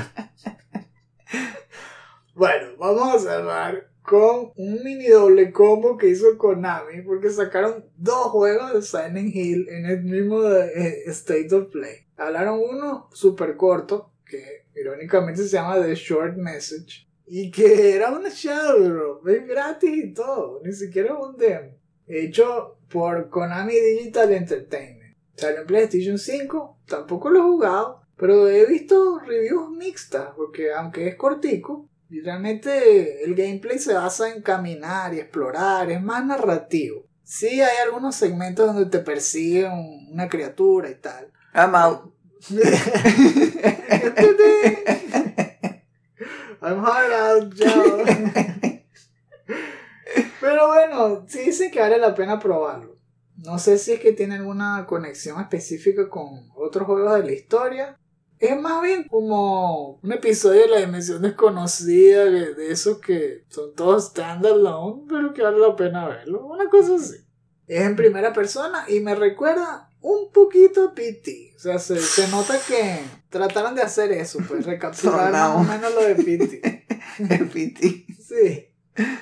El que fue más llamativo, pero no necesariamente por lo bueno, fue Silent Hill 2 Remake que es chimbo tener que decirlo, pero está siendo desarrollado por Bluebird Team y estábamos hesitando, ¿no? Estábamos ahí optimistas pero con cautela. Todavía está en desarrollo, que es rarísimo, porque la vez pasada, cuando Konami hizo su presentación, ¿recuerdan que Konami dijo que el juego ya estaba listo? Entonces yo no entiendo por qué, ahora que lo muestran, dice in development. ¡Ah! entonces no va a salir este año. ¿Cuándo va a salir? Pues, ¿será que lo están rehaciendo o qué? Lo chimbo fue el combate que mostraron. Se ve como si fuese Resident Evil. Pero peor. Oh. sí, porque es que eso es lo malo. Si tú agarras una mecánica que otro juego utilizó y fue exitosa y se la trata de poner a otro nada más por eso, entonces lo estás trasplantando sin el alma, sin su esencia. Entonces, claro, recién Evil le quedó bien porque todo el juego estaba hecho para eso. Pero Silent Hill 2 no era sobre el combate, era sobre la narrativa, era la atmósfera. Y el combate, sí, era peor que Resident Evil en su tiempo, era más simplón, eh, las animaciones eran tiesas y todo, pero con todo eso, fíjense que se amalgamó de una manera que aún así Silent Hill es considerado uno de los mejores juegos de todos los tiempos. Pero aquí como que trataron de corregir eso y se pasaron. Y ahora parece más un clon de Resident Evil que un remake de Silent Hill 2. No sé si me, me hago entender en ese sentido. Sí, porque es que, es que también yo creo que choca porque no cuadra con el tipo de persona que estás usando. Me refiero a que en Resident Evil eres un policía. Sabes usar armas. Estás entrenado para eso. Y sobre todo en el 4, que ya el Leon es un mega ninja, como tú es un super saiyajin y no sé qué. Porque en el 2 no puedes hacerle un body slam a un zombie. Ni podías patearle la cara a cuatro zombies una vez, no podía. Pero en este Silent Hill eras alguien que no sabía pelear. Tú no estabas ahí para pelear, tú estabas ahí para buscar a tu esposa. En teoría era como que, como que, como que mi esposo me escribió y me, dijo para estar aquí. Estabas como una persona normal. Yendo a un pueblo solo para explorar y te sale eso. Entonces, claro, tiene sentido que no sepas pelear y que, que sea todo un caos y que es mejor no pelear y salir corriendo como puedas, ¿no? Y las animaciones son inferiores también. A Resident Evil 4, a Resident Evil 2 Remake. O como si Konami hubiese dicho que, oh wow, Resident Evil 2 Remake vendió una millonada. Bueno, vamos a hacer Silent Hill 2 Remake, pero no lo vamos a hacer nosotros, que lo haga otro. Entonces, ellos mismos se mataron ahí. Las animaciones no se ven de la misma calidad. Y los sonidos, yo no sé qué le pasaba a los sonidos.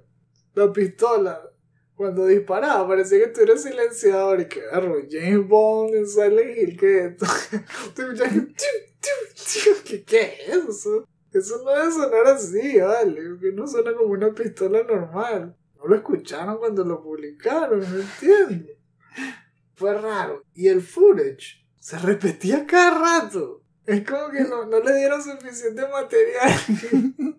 Eso lo vimos, que fue comiquísimo, por cierto. En el episodio de Kyle, de Kyle Wasman, que es verdad. Ponían una escena de, de tipo saltando en un espacio entre dos edificios súper estrechos. Pero era la misma escena vista desde abajo, desde al lado, desde arriba, repartida en varias partes del trailer y que uh, no tenían otro footage y cualquier otra cosa. ¿Verdad? Y otra cosa que dijo que tenía hecho que que puso él peleando así, disparándole a los mismos tres tipos de enemigos, alternando entre ese. no entiendo, ponía contra enemigo uno, enemigo dos, otro es enemigo uno, ahora enemigo tres, otro es enemigo dos. y que, ¿ah? Ah, sí, es una lástima. En algunas escenas, igual promete, porque se ve como el bicho caminando ahí. Creo que es James, ¿no? En, en el 2 igual. Caminando en pasillos oscuros larguísimos, se ven tétricos, o sea, la atmósfera se ve bien en, en algunos segmentos. Solo cuando pusieron ese combate es cuando uno empieza a chocar entre la, los conceptos. No sé cómo será al final, tal vez eso, tal vez era un trailer corto y era lo mejor que pudieron haber hecho. y el juego completo queda mejor.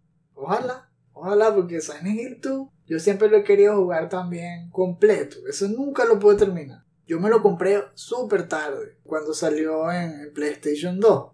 Me lo compré cuando ya existía PlayStation 3 y todo. En ese momento no lo había logrado conseguir. Y lo jugué un poco nada más, como 4 horas. Entonces ahora en, el, con este remake, bueno, me da ganas de jugarlo y que fuese tal cual como lo de Resident Evil 2 Remake, que fuese una forma súper válida y, y modernizada de, de probar el clásico, pero si es súper peor, como que hay que regresarse otra vez y desempolvar el PlayStation 2, que bueno muchachos, vamos a tener que volver a trabajar un poquito más.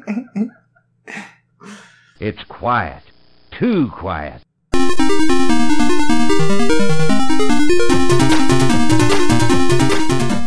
Bueno, por fin sobrevivimos a las noticias pesadas del primer episodio. Y nos toca entrar a lo que estamos jugando. Porque en la libretica tenemos un millón de nombres. Porque resulta que se acumuló todo lo que jugamos al final de diciembre, enero, principio de febrero. Jugué bastantes cosas. Probé muchos juegos. Pude terminar Best Door.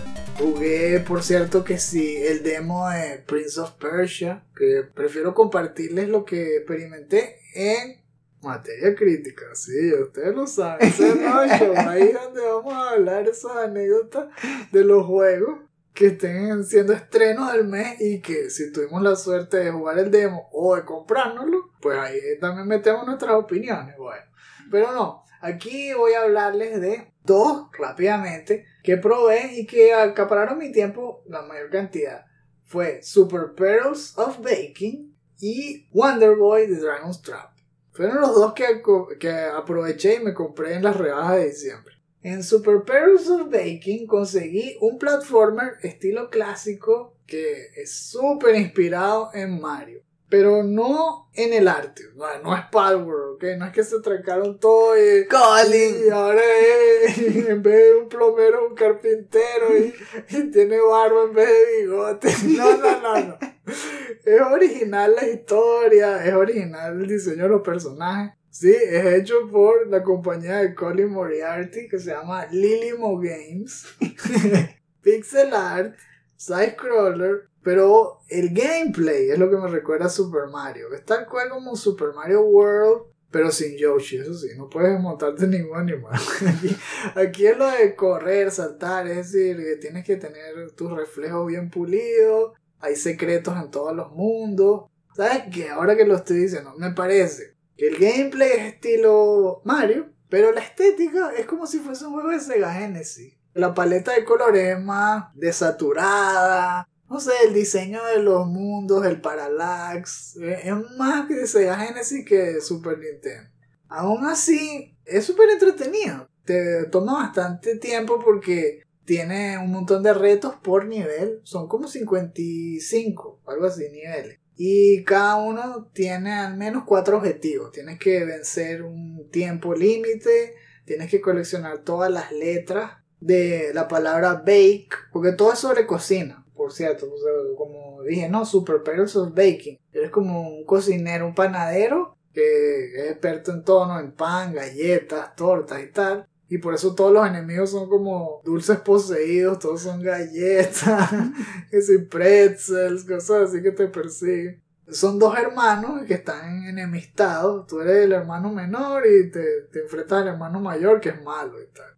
Bueno, entonces completas la palabra bake como en Donkey Kong Country. Tienes que buscar todas las letras escondidas en la etapa. Tienes que pasarlas sin que te peguen una vez. Cosas así, ¿no? y te vas ganando tus trophies. Eso era juro porque a Colin le encantan los trophies, entonces hizo bastante trophies entretenidos que agarrar para agarrarle platino. Bueno, en ese estaba jugando bastante. Y el otro que estuve también jugando un ratazo fue Wonder Boy de Dragon's Trap. Ese fue una especie de remaster. O sea, yo quería llamarle remake, pero no es verdad, porque es exactamente el mismo juego de Sega. Solo que le crearon una capa encima Parecido a lo que hicieron con Diablo 2 Resurrected, que tú le das un botón y literalmente puedes jugarlo en Sega o lo puedes ver con los gráficos nuevos. Así que las mecánicas son idénticas, el level design también, y a veces se nota, ¿no? Que, que sí, eso de que los enemigos hacen respawn demasiado fácil y se un fastidio que lo matas, pero si te echas para atrás un milímetro y regresas, volvió a nacer. Y uno que, demonio, trae hecho. Porque a veces son súper difíciles.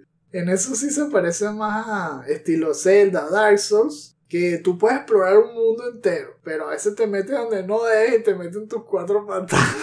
Entonces tienes que devolverte, explorar y buscar mejor armadura, mejores armas. Está una mecánica que te hace cambiar de personaje. Que si te vuelves un, lagarto, un hombre lagarto, un ratoncito que puede caminar por las paredes o un hombre pez que, que, se puede meter bajo el agua y resistir bajo el agua, cosas así. Es tal cual, ¿no? Del mundo Wonder Boy, si han jugado Monster Boy, es del mismo estilo.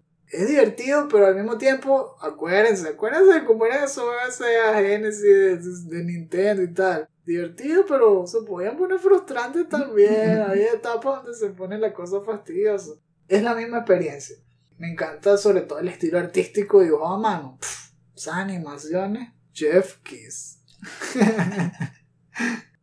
Yo adivinen de cuál juego voy a hablar. Diablo tu Resurrected. Ah, qué raro.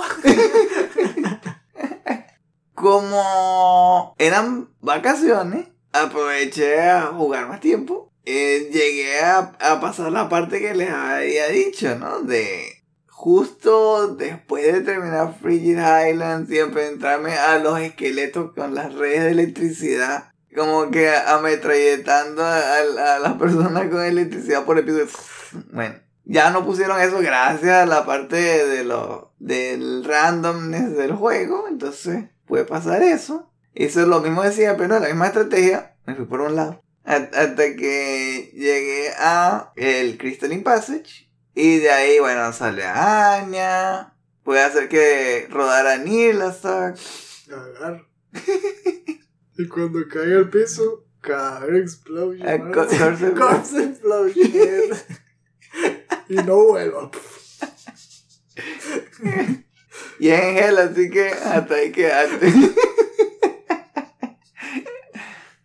y entonces, el siguiente reto era los Ancient Ones, que, que eh, este hecho que lo pusieron mucho más difíciles en, esa, en esta versión. Entonces fui preparado y tenía un montón de pociones de, de, las más fuertes, de estas, las, las moradas y bastante grandes, que te recuperan toda la vida, toda el mana. Y traté de llevar a las criaturas más fuertes también. Como puedo revivir a criaturas para que peleen por mí. reví a la más fuerte, va a tener 7. Y fue, a ver, ¿qué pueden? Mi, mi, mi, mi estrategia era ir contra el que pega el del hacha. Porque ese hace un grito que le aumenta la defensa al menos 100% a todos. Entonces, ese es el primero que tiene que morir. Además es que es el que es más peligroso para mí porque ataca de lejos y puede atacarme directamente. Puedes salir del televisor y quitarte el control de la mano y atacarte.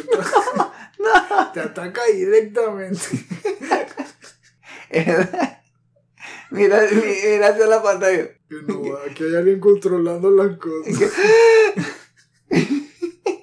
Entonces, la idea era ir primero contra él, después ir contra el que salta. También, justamente, porque es el único que puede saltar todas mis criaturas y pegar directamente al personaje. Mm.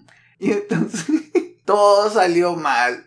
Porque se suponía que todos iban a estar concentrados, era peleando contra mis criaturas. Bueno, el que salta fue directo hacia mí. No me dejaba tranquilo. No le importaron mis criaturas. No, no, no le importan a ella. ¿Qué van a hacer necromancer? Yo quiero ir primero contra el necromancer. Y entonces era todo el tiempo corriendo, ah, deja, deja, deja, deja, mientras las otras criaturas estaban tratando era de, de encargarse del que daba las vueltas, ¿no? ¿Cómo es que se llama ese bicho? Creo que es Talox. No, tal es el barbario que yo creí. Es- está Corley, que es el que salta y pega. Larry y Moe. o, o Talik. Mm, Bueno, no, te lo pregunto es porque vi hace poquito nada más que Mr. Lama estaba haciendo una run hardcore en Hell y murió contra Talik. Y el bicho estaba poniéndole puras jaulas de hueso por todo el piso, a todo, y destruyó todas las, las paredes con el Whirlwind. Y lo logró pegar tanto que lo congeló, lo dejó fijo en el piso y no podía hacer nada y lo mató y le borró el personaje. Este, viste, la que ¡No! en hell. Qué horrible. Por eso es que no me gusta, no me gusta usar personajes hardcore. ¿verdad? Puede pasar eso. Porque en Hell es muy común que te pase. El juego puede decir, mira, esta vez te va a poner algo contra lo que no vas a poder. Lo siento, ahorita te toca. Muchas veces es muy tarde, ya moriste y ya no puedes aprovechar la parte del random de la aleatoriedad para intentarlo otra vez, pero con otras cartas y que bueno, esta vez sí. Y lo bueno de los, de los Ancient es que se resetea cuando abres un portal. No tienes que grabar y regresar otra vez contra ellos, sino que si tú ves que alguien, uno de ellos es imposible, abres un portal y que bueno, ya me retiro, ok, ganaron, ganaron, ganaron esta vez. Y, out.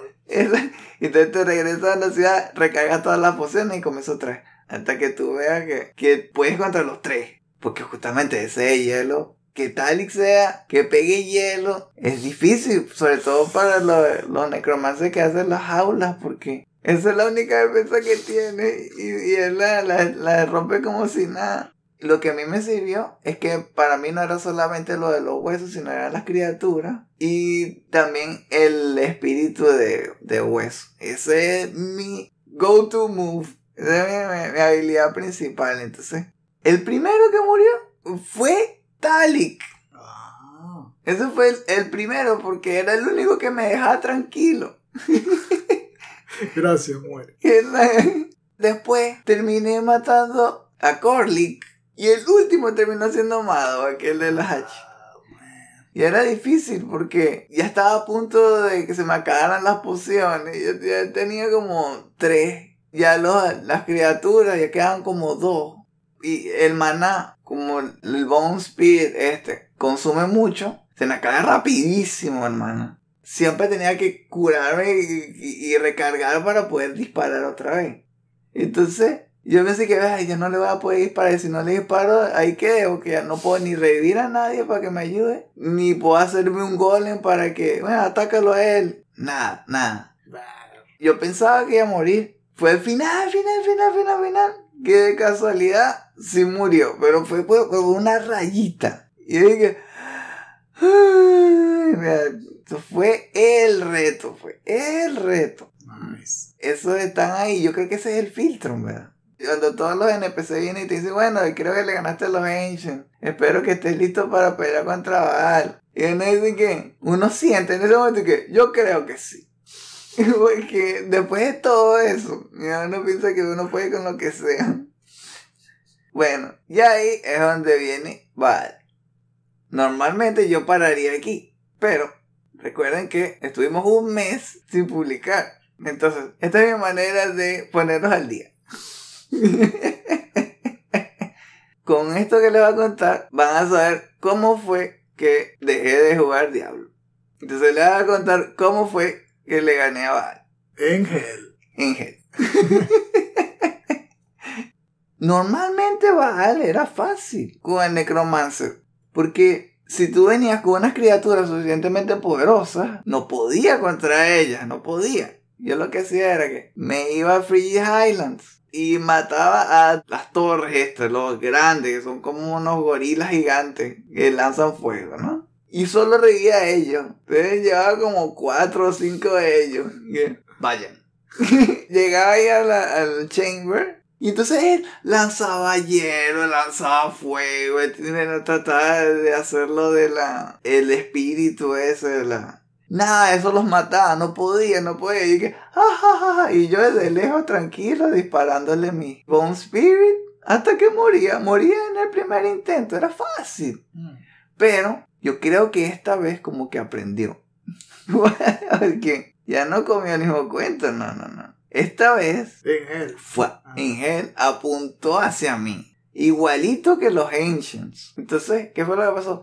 Llegué, me había ya preparado como normalmente uno debería hacer, que es parecido con contra Duriel, que tienes que recargarte con todas las pociones que puedas de resistencia contra el frío y tener armaduras que te hagan resistir al fuego. Bueno, es difícil en Hell estar preparado porque tienes que tener el gear, ¿cómo es? Apropiado, ¿no? Tienes que haber encontrado las mejores cosas antes de llegar. Y eso no pasa si vas corriendo para todos lados, ¿verdad? Entonces, encontré unos guantes muy buenos que me dan 50% de resistencia contra el fuego. Y eso fue lo que me puse. No tenía resistencia 100%, pero bueno, tenía algo, ¿no? La idea era más o menos la misma. Quería que él se concentrara en las criaturas mientras yo le pegaba de lejos. ¿Pero qué hizo? Él tiene una habilidad bastante fastidiosa contra los que pegan de lejos, que es que él saca tentáculos del piso y lo puede sacar de donde sea y parece que cuantos quiera. Sacaba todo ese montón de tentáculos alrededor de mí y yo no estoy hecho para eso. Mi, mi personaje no está hecho para pegar de cerca, solo para ir disparando de lejos tranquilo. Entonces yo como loco tratando de escapar, ¿no? Y los tentáculos pegaban fuerte. Yo tenía mi escudo de hueso bastante resistente porque todo me lo concentré en eso. Y en jaula de hueso, el espíritu de hueso, la pared, un montón de puntos para que el, el escudo, por las reglas esas de sinergia, resistiera como 300% de daño. Era una cosa así loca, ¿no? Porque, ah, por cada punto en tal y tal y tal, 15%, 15%, 15%, 15%. O sea, al final es un montón.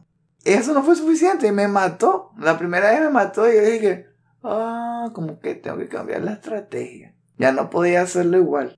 Las criaturas realmente ya no me estaban sirviendo de mucho, ¿no? Ya era más como una distracción, parecido como, como el golem, porque las mataba rápido. Ya esta versión la mataba rápido, ¿ves? Lo que terminé haciendo fue que a cada rato tenía que buscar un lugar para tener al menos algo para lanzarle a bajar, ¿no? Y por el otro lado, me empecé a apoyar del ambiente. Eso es una estrategia que también usé con otros personajes, como el paladín. Eso no fue en Resurrected, fue en la versión de computadora. La columna es buena para resistir contra los ataques de bajo. Tú te puedes parar detrás de la columna y la, la wave esa de hielo que lanza no te da. Este podía tratar de lanzar el, el espíritu ese y tampoco te llega. Entonces es, es buenísimo, es buenísimo para esquivarle los ataques. El golem fue el que me salvó esta vez. Es la estrategia del golem, eso es bastante útil para el necromancer. Si lo tienes, controlarle es muy útil. Porque es básicamente inmortal. Si tú tienes mana infinito, yo lo que hacía era tener un montón de pociones de mana. Era que iba contra él y apenas lo veía, invocaba el golem cerca de él. Y mientras él lo estaba atacando, le lanzaba los espíritus. Todo lo que pudiera. Estaba a punto de matarlo, volví a invocar el golem. Otra vez. Y así. Ese es un golem normal. El de fuego. Ah, el de fuego. Igualito lo mataba rápido, pero haciendo eso, avanzaba un poquito. Pero, ¿sabes qué? Al final se me acabaron los lugares para matar enemigos y llevar los monstruos al lugar. Porque el problema es que no quería llegar en el mismo lugar donde me fui. No quería abrir un portal y después regresar en el portal. Porque podía estar en problemas, él podía estar esperándome y lanzarme poderes, poderes como loco. Tenía que irme a portal, ir a algún lugar con un waypoint a matar a un enemigo. Y después ir para allá a pie, desde el último portal del nivel 2. Y llegar a atacarlo por la espalda, ¿no? Otra vez, ah, con, todas con todas las criaturas y tal. Bueno, se me llegaron a acabar los enemigos en el acto 5. Y terminé yendo al acto 1 porque es ahí era donde tenía enemigos más cerca del waypoint. Buscaba a, los- a los grupos de, de boss y lo revivía a los que fueran más rápidos. A todas las arpías esas con las lanzas, no sé qué. Esas son las que reviví. Para que ellas fueran corriendo rapidísimo contra Baal. Y aunque les pegara lo del hielo, les llegara, ¿no? Y lo estuvieran fastidiando. Cuando se me acabó eso, al final reviví los que podía. Veía que si tres, cuatro. Y que se me acabaron casi que al final se me acabaron los lugares de- del lugar para revivir. Tardé un montón, pero funcionó. Al final, porque me tardaba menos, Baal no le da tiempo de regenerarse, porque ese es el problema. Si te tardas mucho, Baal se recupera la vida. Es terrible. Eso también me pasaba con Diablo. Si tardabas mucho, después cuando regresabas a pelear contra él, otra vez tenía casi toda la vida y tardabas para siempre. Tenía que tardar lo suficiente como para recargar las pociones, tener algo de criaturas y volver a regresar. Y hacer la misma técnica del golem. Y así fue como murió. Después de ahí, lo que hice fue agarrar todos los ítems que me dio. No fueron realmente muy importantes. El, creo que el juego se cayó una última vez. Siempre se cayó con el Necromancer. Bueno, para que, por no dejar la costumbre, ¿no? Sí. Ah, sí, te recuerdas. Necromancer lo pasaste, bueno, quitarse Crash.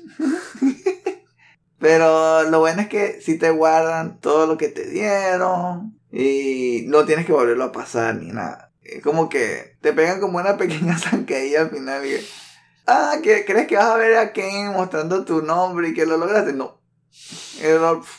Al final no vendí nada, lo dejé tal cual como está y cerré. Y después de eso comencé con Final Fantasy VII Remake. De eso voy a hablar después. Eso es para otra historia.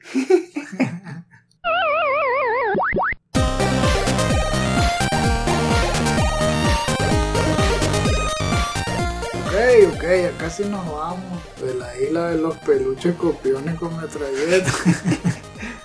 Pero antes de montarnos en el avión, ¡se te olvidó! Porque esta es la sección de los shoutouts. Esta porción del programa es para hacerles una recomendación de cualquier contenido que pensemos que pueda parecerles no solamente interesante, sino que puedan usarlo para sacarle conversación a quienes ustedes quieran. Pero especialmente si les gustan los videojuegos. Para el primer episodio del año les traigo un video de extra credits. Se llama Why Game Designers Use Maslow. Y eso se trata literalmente de la pirámide de necesidades de Maslow. A los que no hayan escuchado eso, pues se trata de un modelo que describe pues la jerarquía de cosas que uno va necesitando como ser humano. Y como en la base de la pirámide están las necesidades más básicas. Que si alimentación, respirar. Y poco a poco, mientras vas satisfaciendo las cosas de la base, vas elevándote y tus necesidades cada vez son como más exquisitas, son más específicas ahora. Ahora ok, ya vives bien, ya comes y tal, no te vas a morir pues. Entonces ahora quieres vivir en sociedad, quieres sentir que perteneces a algo y así, ¿no? Hasta subir a lo más infinito de, de- la experiencia humana, que sea espiritualidad o cosas así. Bueno, parecido a eso, hablaron los de Extra pero estaban planteando una pirámide de Maslow de jugadores. En la base de la pirámide están las Basic Needs. Y allí se basa en entender los elementos básicos del juego O sea, de qué se trata las mechanics, pero en lo más simple, que si esto es de ir de izquierda a derecha y de saltar y no caerte al barranco. O sea, que el jugador entienda la premisa principal del juego es indispensable para que le guste el juego. Es obvio, ¿verdad? Me imagino.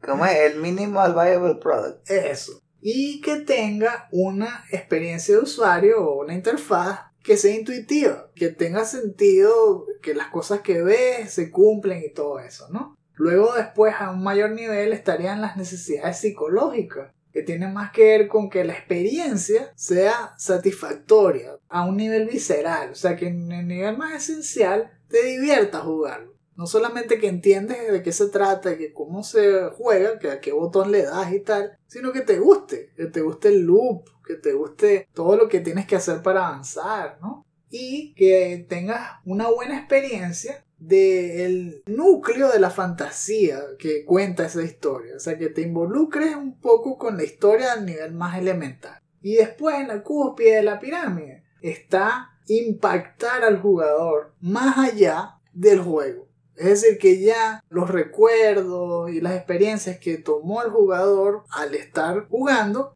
pues se las lleva al resto de su vida diaria. Es estar constantemente pensando en el juego y en, y en lo divertido que fue tal y cual parte, o tal vez pensando en cuál pudiese ser otro final para esa historia, o qué pudiese suceder en un DLC o en una secuela. Y ahí tú sabes que tu juego llegó a satisfacer al máximo las necesidades de tu jugador. Es bastante fino, me gusta porque te desglosa lo que requiere para crear un éxito de una manera distinta. Entonces, si les da curiosidad, les pongo el enlace en la descripción para que disfruten el video. Yo les traigo un video de Mr. Lama. Mr. Lama es sí. No sé si se los he comentado antes, pero me llama bastante la atención el juego que él está creando. Se llama Lama RPG. Es 2D y se ve como Pokémon, ¿verdad? Pero con metralleta. Pero con metralletas. Pero, ¿sabes qué? Lo que es interesante, tu personaje, tú eres una lama. Yo creo que todos son lamas. Y ahora estoy entendiendo cada vez más de qué se trata, porque tu inventario tiene que ver con eso. Puedes tener que decir seis grupos de armas, algo así, porque, porque puedes cargar un montón. Y tienes dos pares de botas, claro, porque eres una lama. Entonces, algo también que es bastante interesante que tiene que ver con este video, es que todos los ataques son de magia. El video se llama Lama RPG In-Depth Crafting Overview. Es algo que a Mr. Lama se le ocurrió porque estuvo viendo un video de Blizzard sobre Diablo 4 y pensó que ese es el tipo de video que él estaba esperando ver.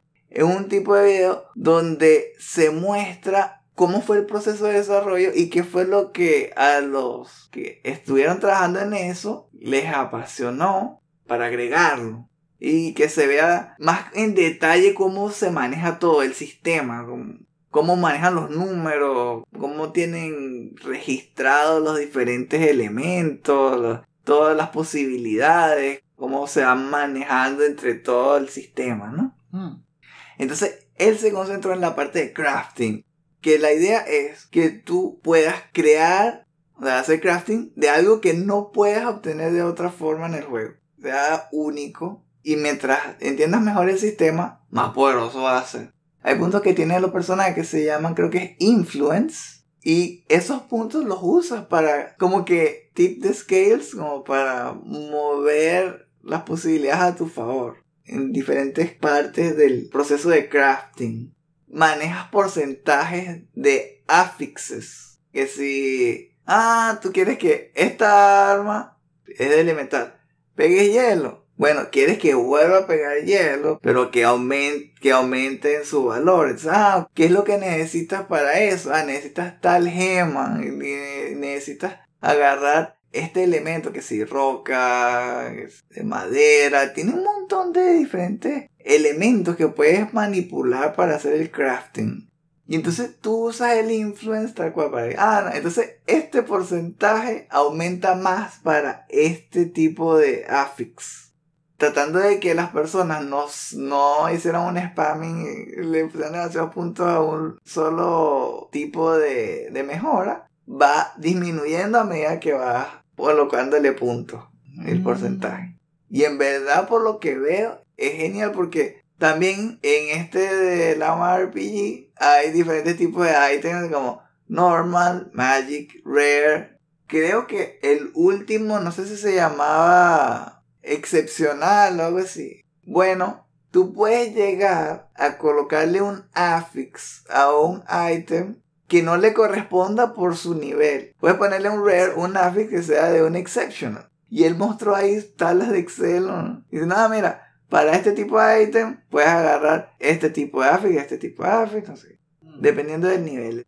En verdad, el sistema es bastante interesante. Y el nivel de complejidad yo creo que se puede llegar a entender y usar así a favor para poder crear unos items bastante interesantes.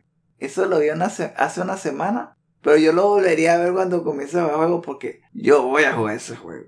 Cuando lo vi me pareció que, como habías dicho, que es un, son reglas que uno puede llegar a entender y, y manipular así a su favor. Se ve divertido. Eh, Si quieren saber más sobre eso, entonces le vamos a dar el enlace en la descripción.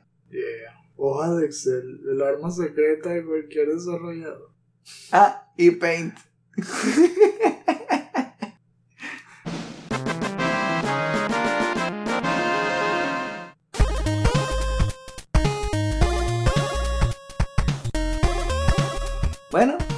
llegamos al fin de este episodio. El primero del año. El estreno de este podcast sale primero en Patreon. Si quieren escucharlo en caliente, consideren volverse en uno de nuestros Patreons de 200 dólares en adelante. Ah, chico. De 2 dólares en adelante. Si no, pueden esperar una semana y escucharlo gratis en nuestros sitios alternos, como los que dijimos al principio del programa. En ese caso, compártelo con todos los que puedan para que conozcan la magia del último Phoenix Down. Esperamos que hayan disfrutado de este episodio. Si llegaron hasta aquí, muchas gracias por habernos acompañado. Para encontrar más artículos, reseñas, videos y podcasts como este, échenle un vistazo a nuestra página chutacubas.com. Eso es chuta, k o o p a s.com, chutacubas.com. En nuestras cuentas de X y Facebook. Les esperan noticias sobre juegos desde indie a AAA, promociones de nuestros diseños para franelas y segmentos de nuestros programas. Los invitamos a que dejen sus comentarios en la sección inferior. Nos gustaría saber. ¿Ya vieron alguno de los episodios de Brad? El show se llama Summon Sign. Es entretenido, ¿verdad? Y Yo vi el que hizo con Micah y Lockwood. Hablaron sobre Mario Wonder, hablaron sobre Baldur's Gate. También trataban de no decir spoilers. Hasta no dijeron spoilers del 2, por si acaso. Me pareció que la conversación fue amena, que, se notaba que, que sabían de lo que estaban hablando y que se llevaban bien entre ellos. Entonces, vale la pena escuchar. ¿Qué les parece Palworld? ¿Les gusta la mecánica? Me parece que está bien. ¿Qué es lo que les gusta? ¿Vieron el direct de Xbox? ¿Cuál fue el juego que más les gustó? Tal vez se nos pasó alguno por alto, a uno les pareció mejor de los que hablamos. ¿Piensan que Indiana Jones va a salir en PlayStation? No quemen el lugar, por favor. Ah, y también si vieron el State of Play, tal vez. ¿Entendieron todo lo que vieron del trailer de Death Stranding? ¡Wow! Felicitaciones. Aparte de ese juego, ¿cuál fue el que más les llamó la atención? ¿También les gustó Stellar Blade? ¿O tal vez sí les gustó el remake de Silent Hill 2? Bueno, háganoslo saber. Si se suscriben al tier de Podcast Bonanza, sus comentarios podrán ser incluidos en los futuros episodios del último Phoenix Down. Para saber más sobre cómo apoyarnos y cuáles beneficios extra pueden obtener, visiten nuestra página de Patreon, patreon.com slash.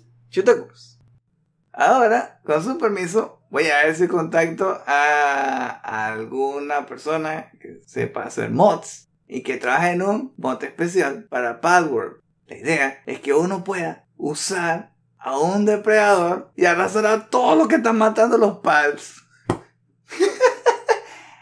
Eso sí lo jugaría. Bueno, si tarda mucho la pro- programar eso, podrías azotar un par de Pikachu para que ayuden al programador y lo ponen en una computadora. para que- ¡No!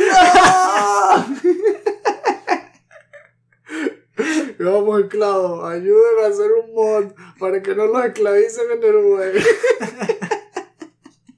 ¿Qué es eso? No puede ser. Me haría cortocircuito. Ah, sí, le gusta, le gusta. Haga, Desmayarlo a todos. así, Neutralizados, vivan en paz. Yo creo que todo eso se está preparando para Palworld 2, Planet of the Pals.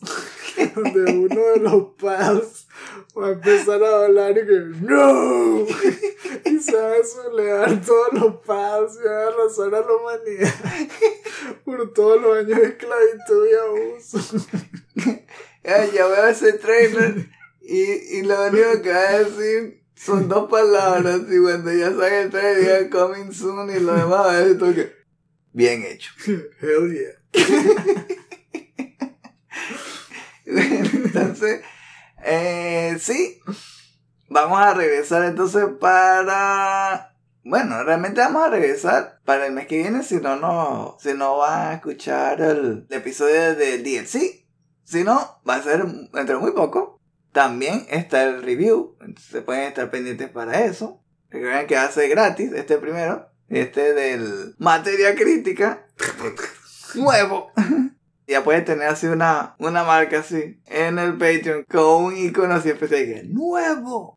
Entonces, por favor, please be excited. ¿Sí? Del DLC tampoco lo vamos a decir todavía. ya lo sabrán. Se lo haremos saber. Entonces, no paren de jugar.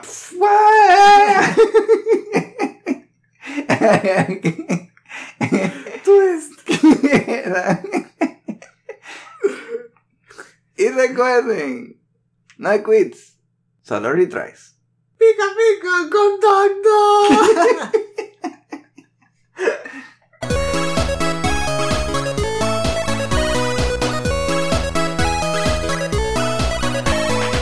Último Phoenix Down es una producción de Chuta Cupas, grabado y editado por mí, Esteban Mateos.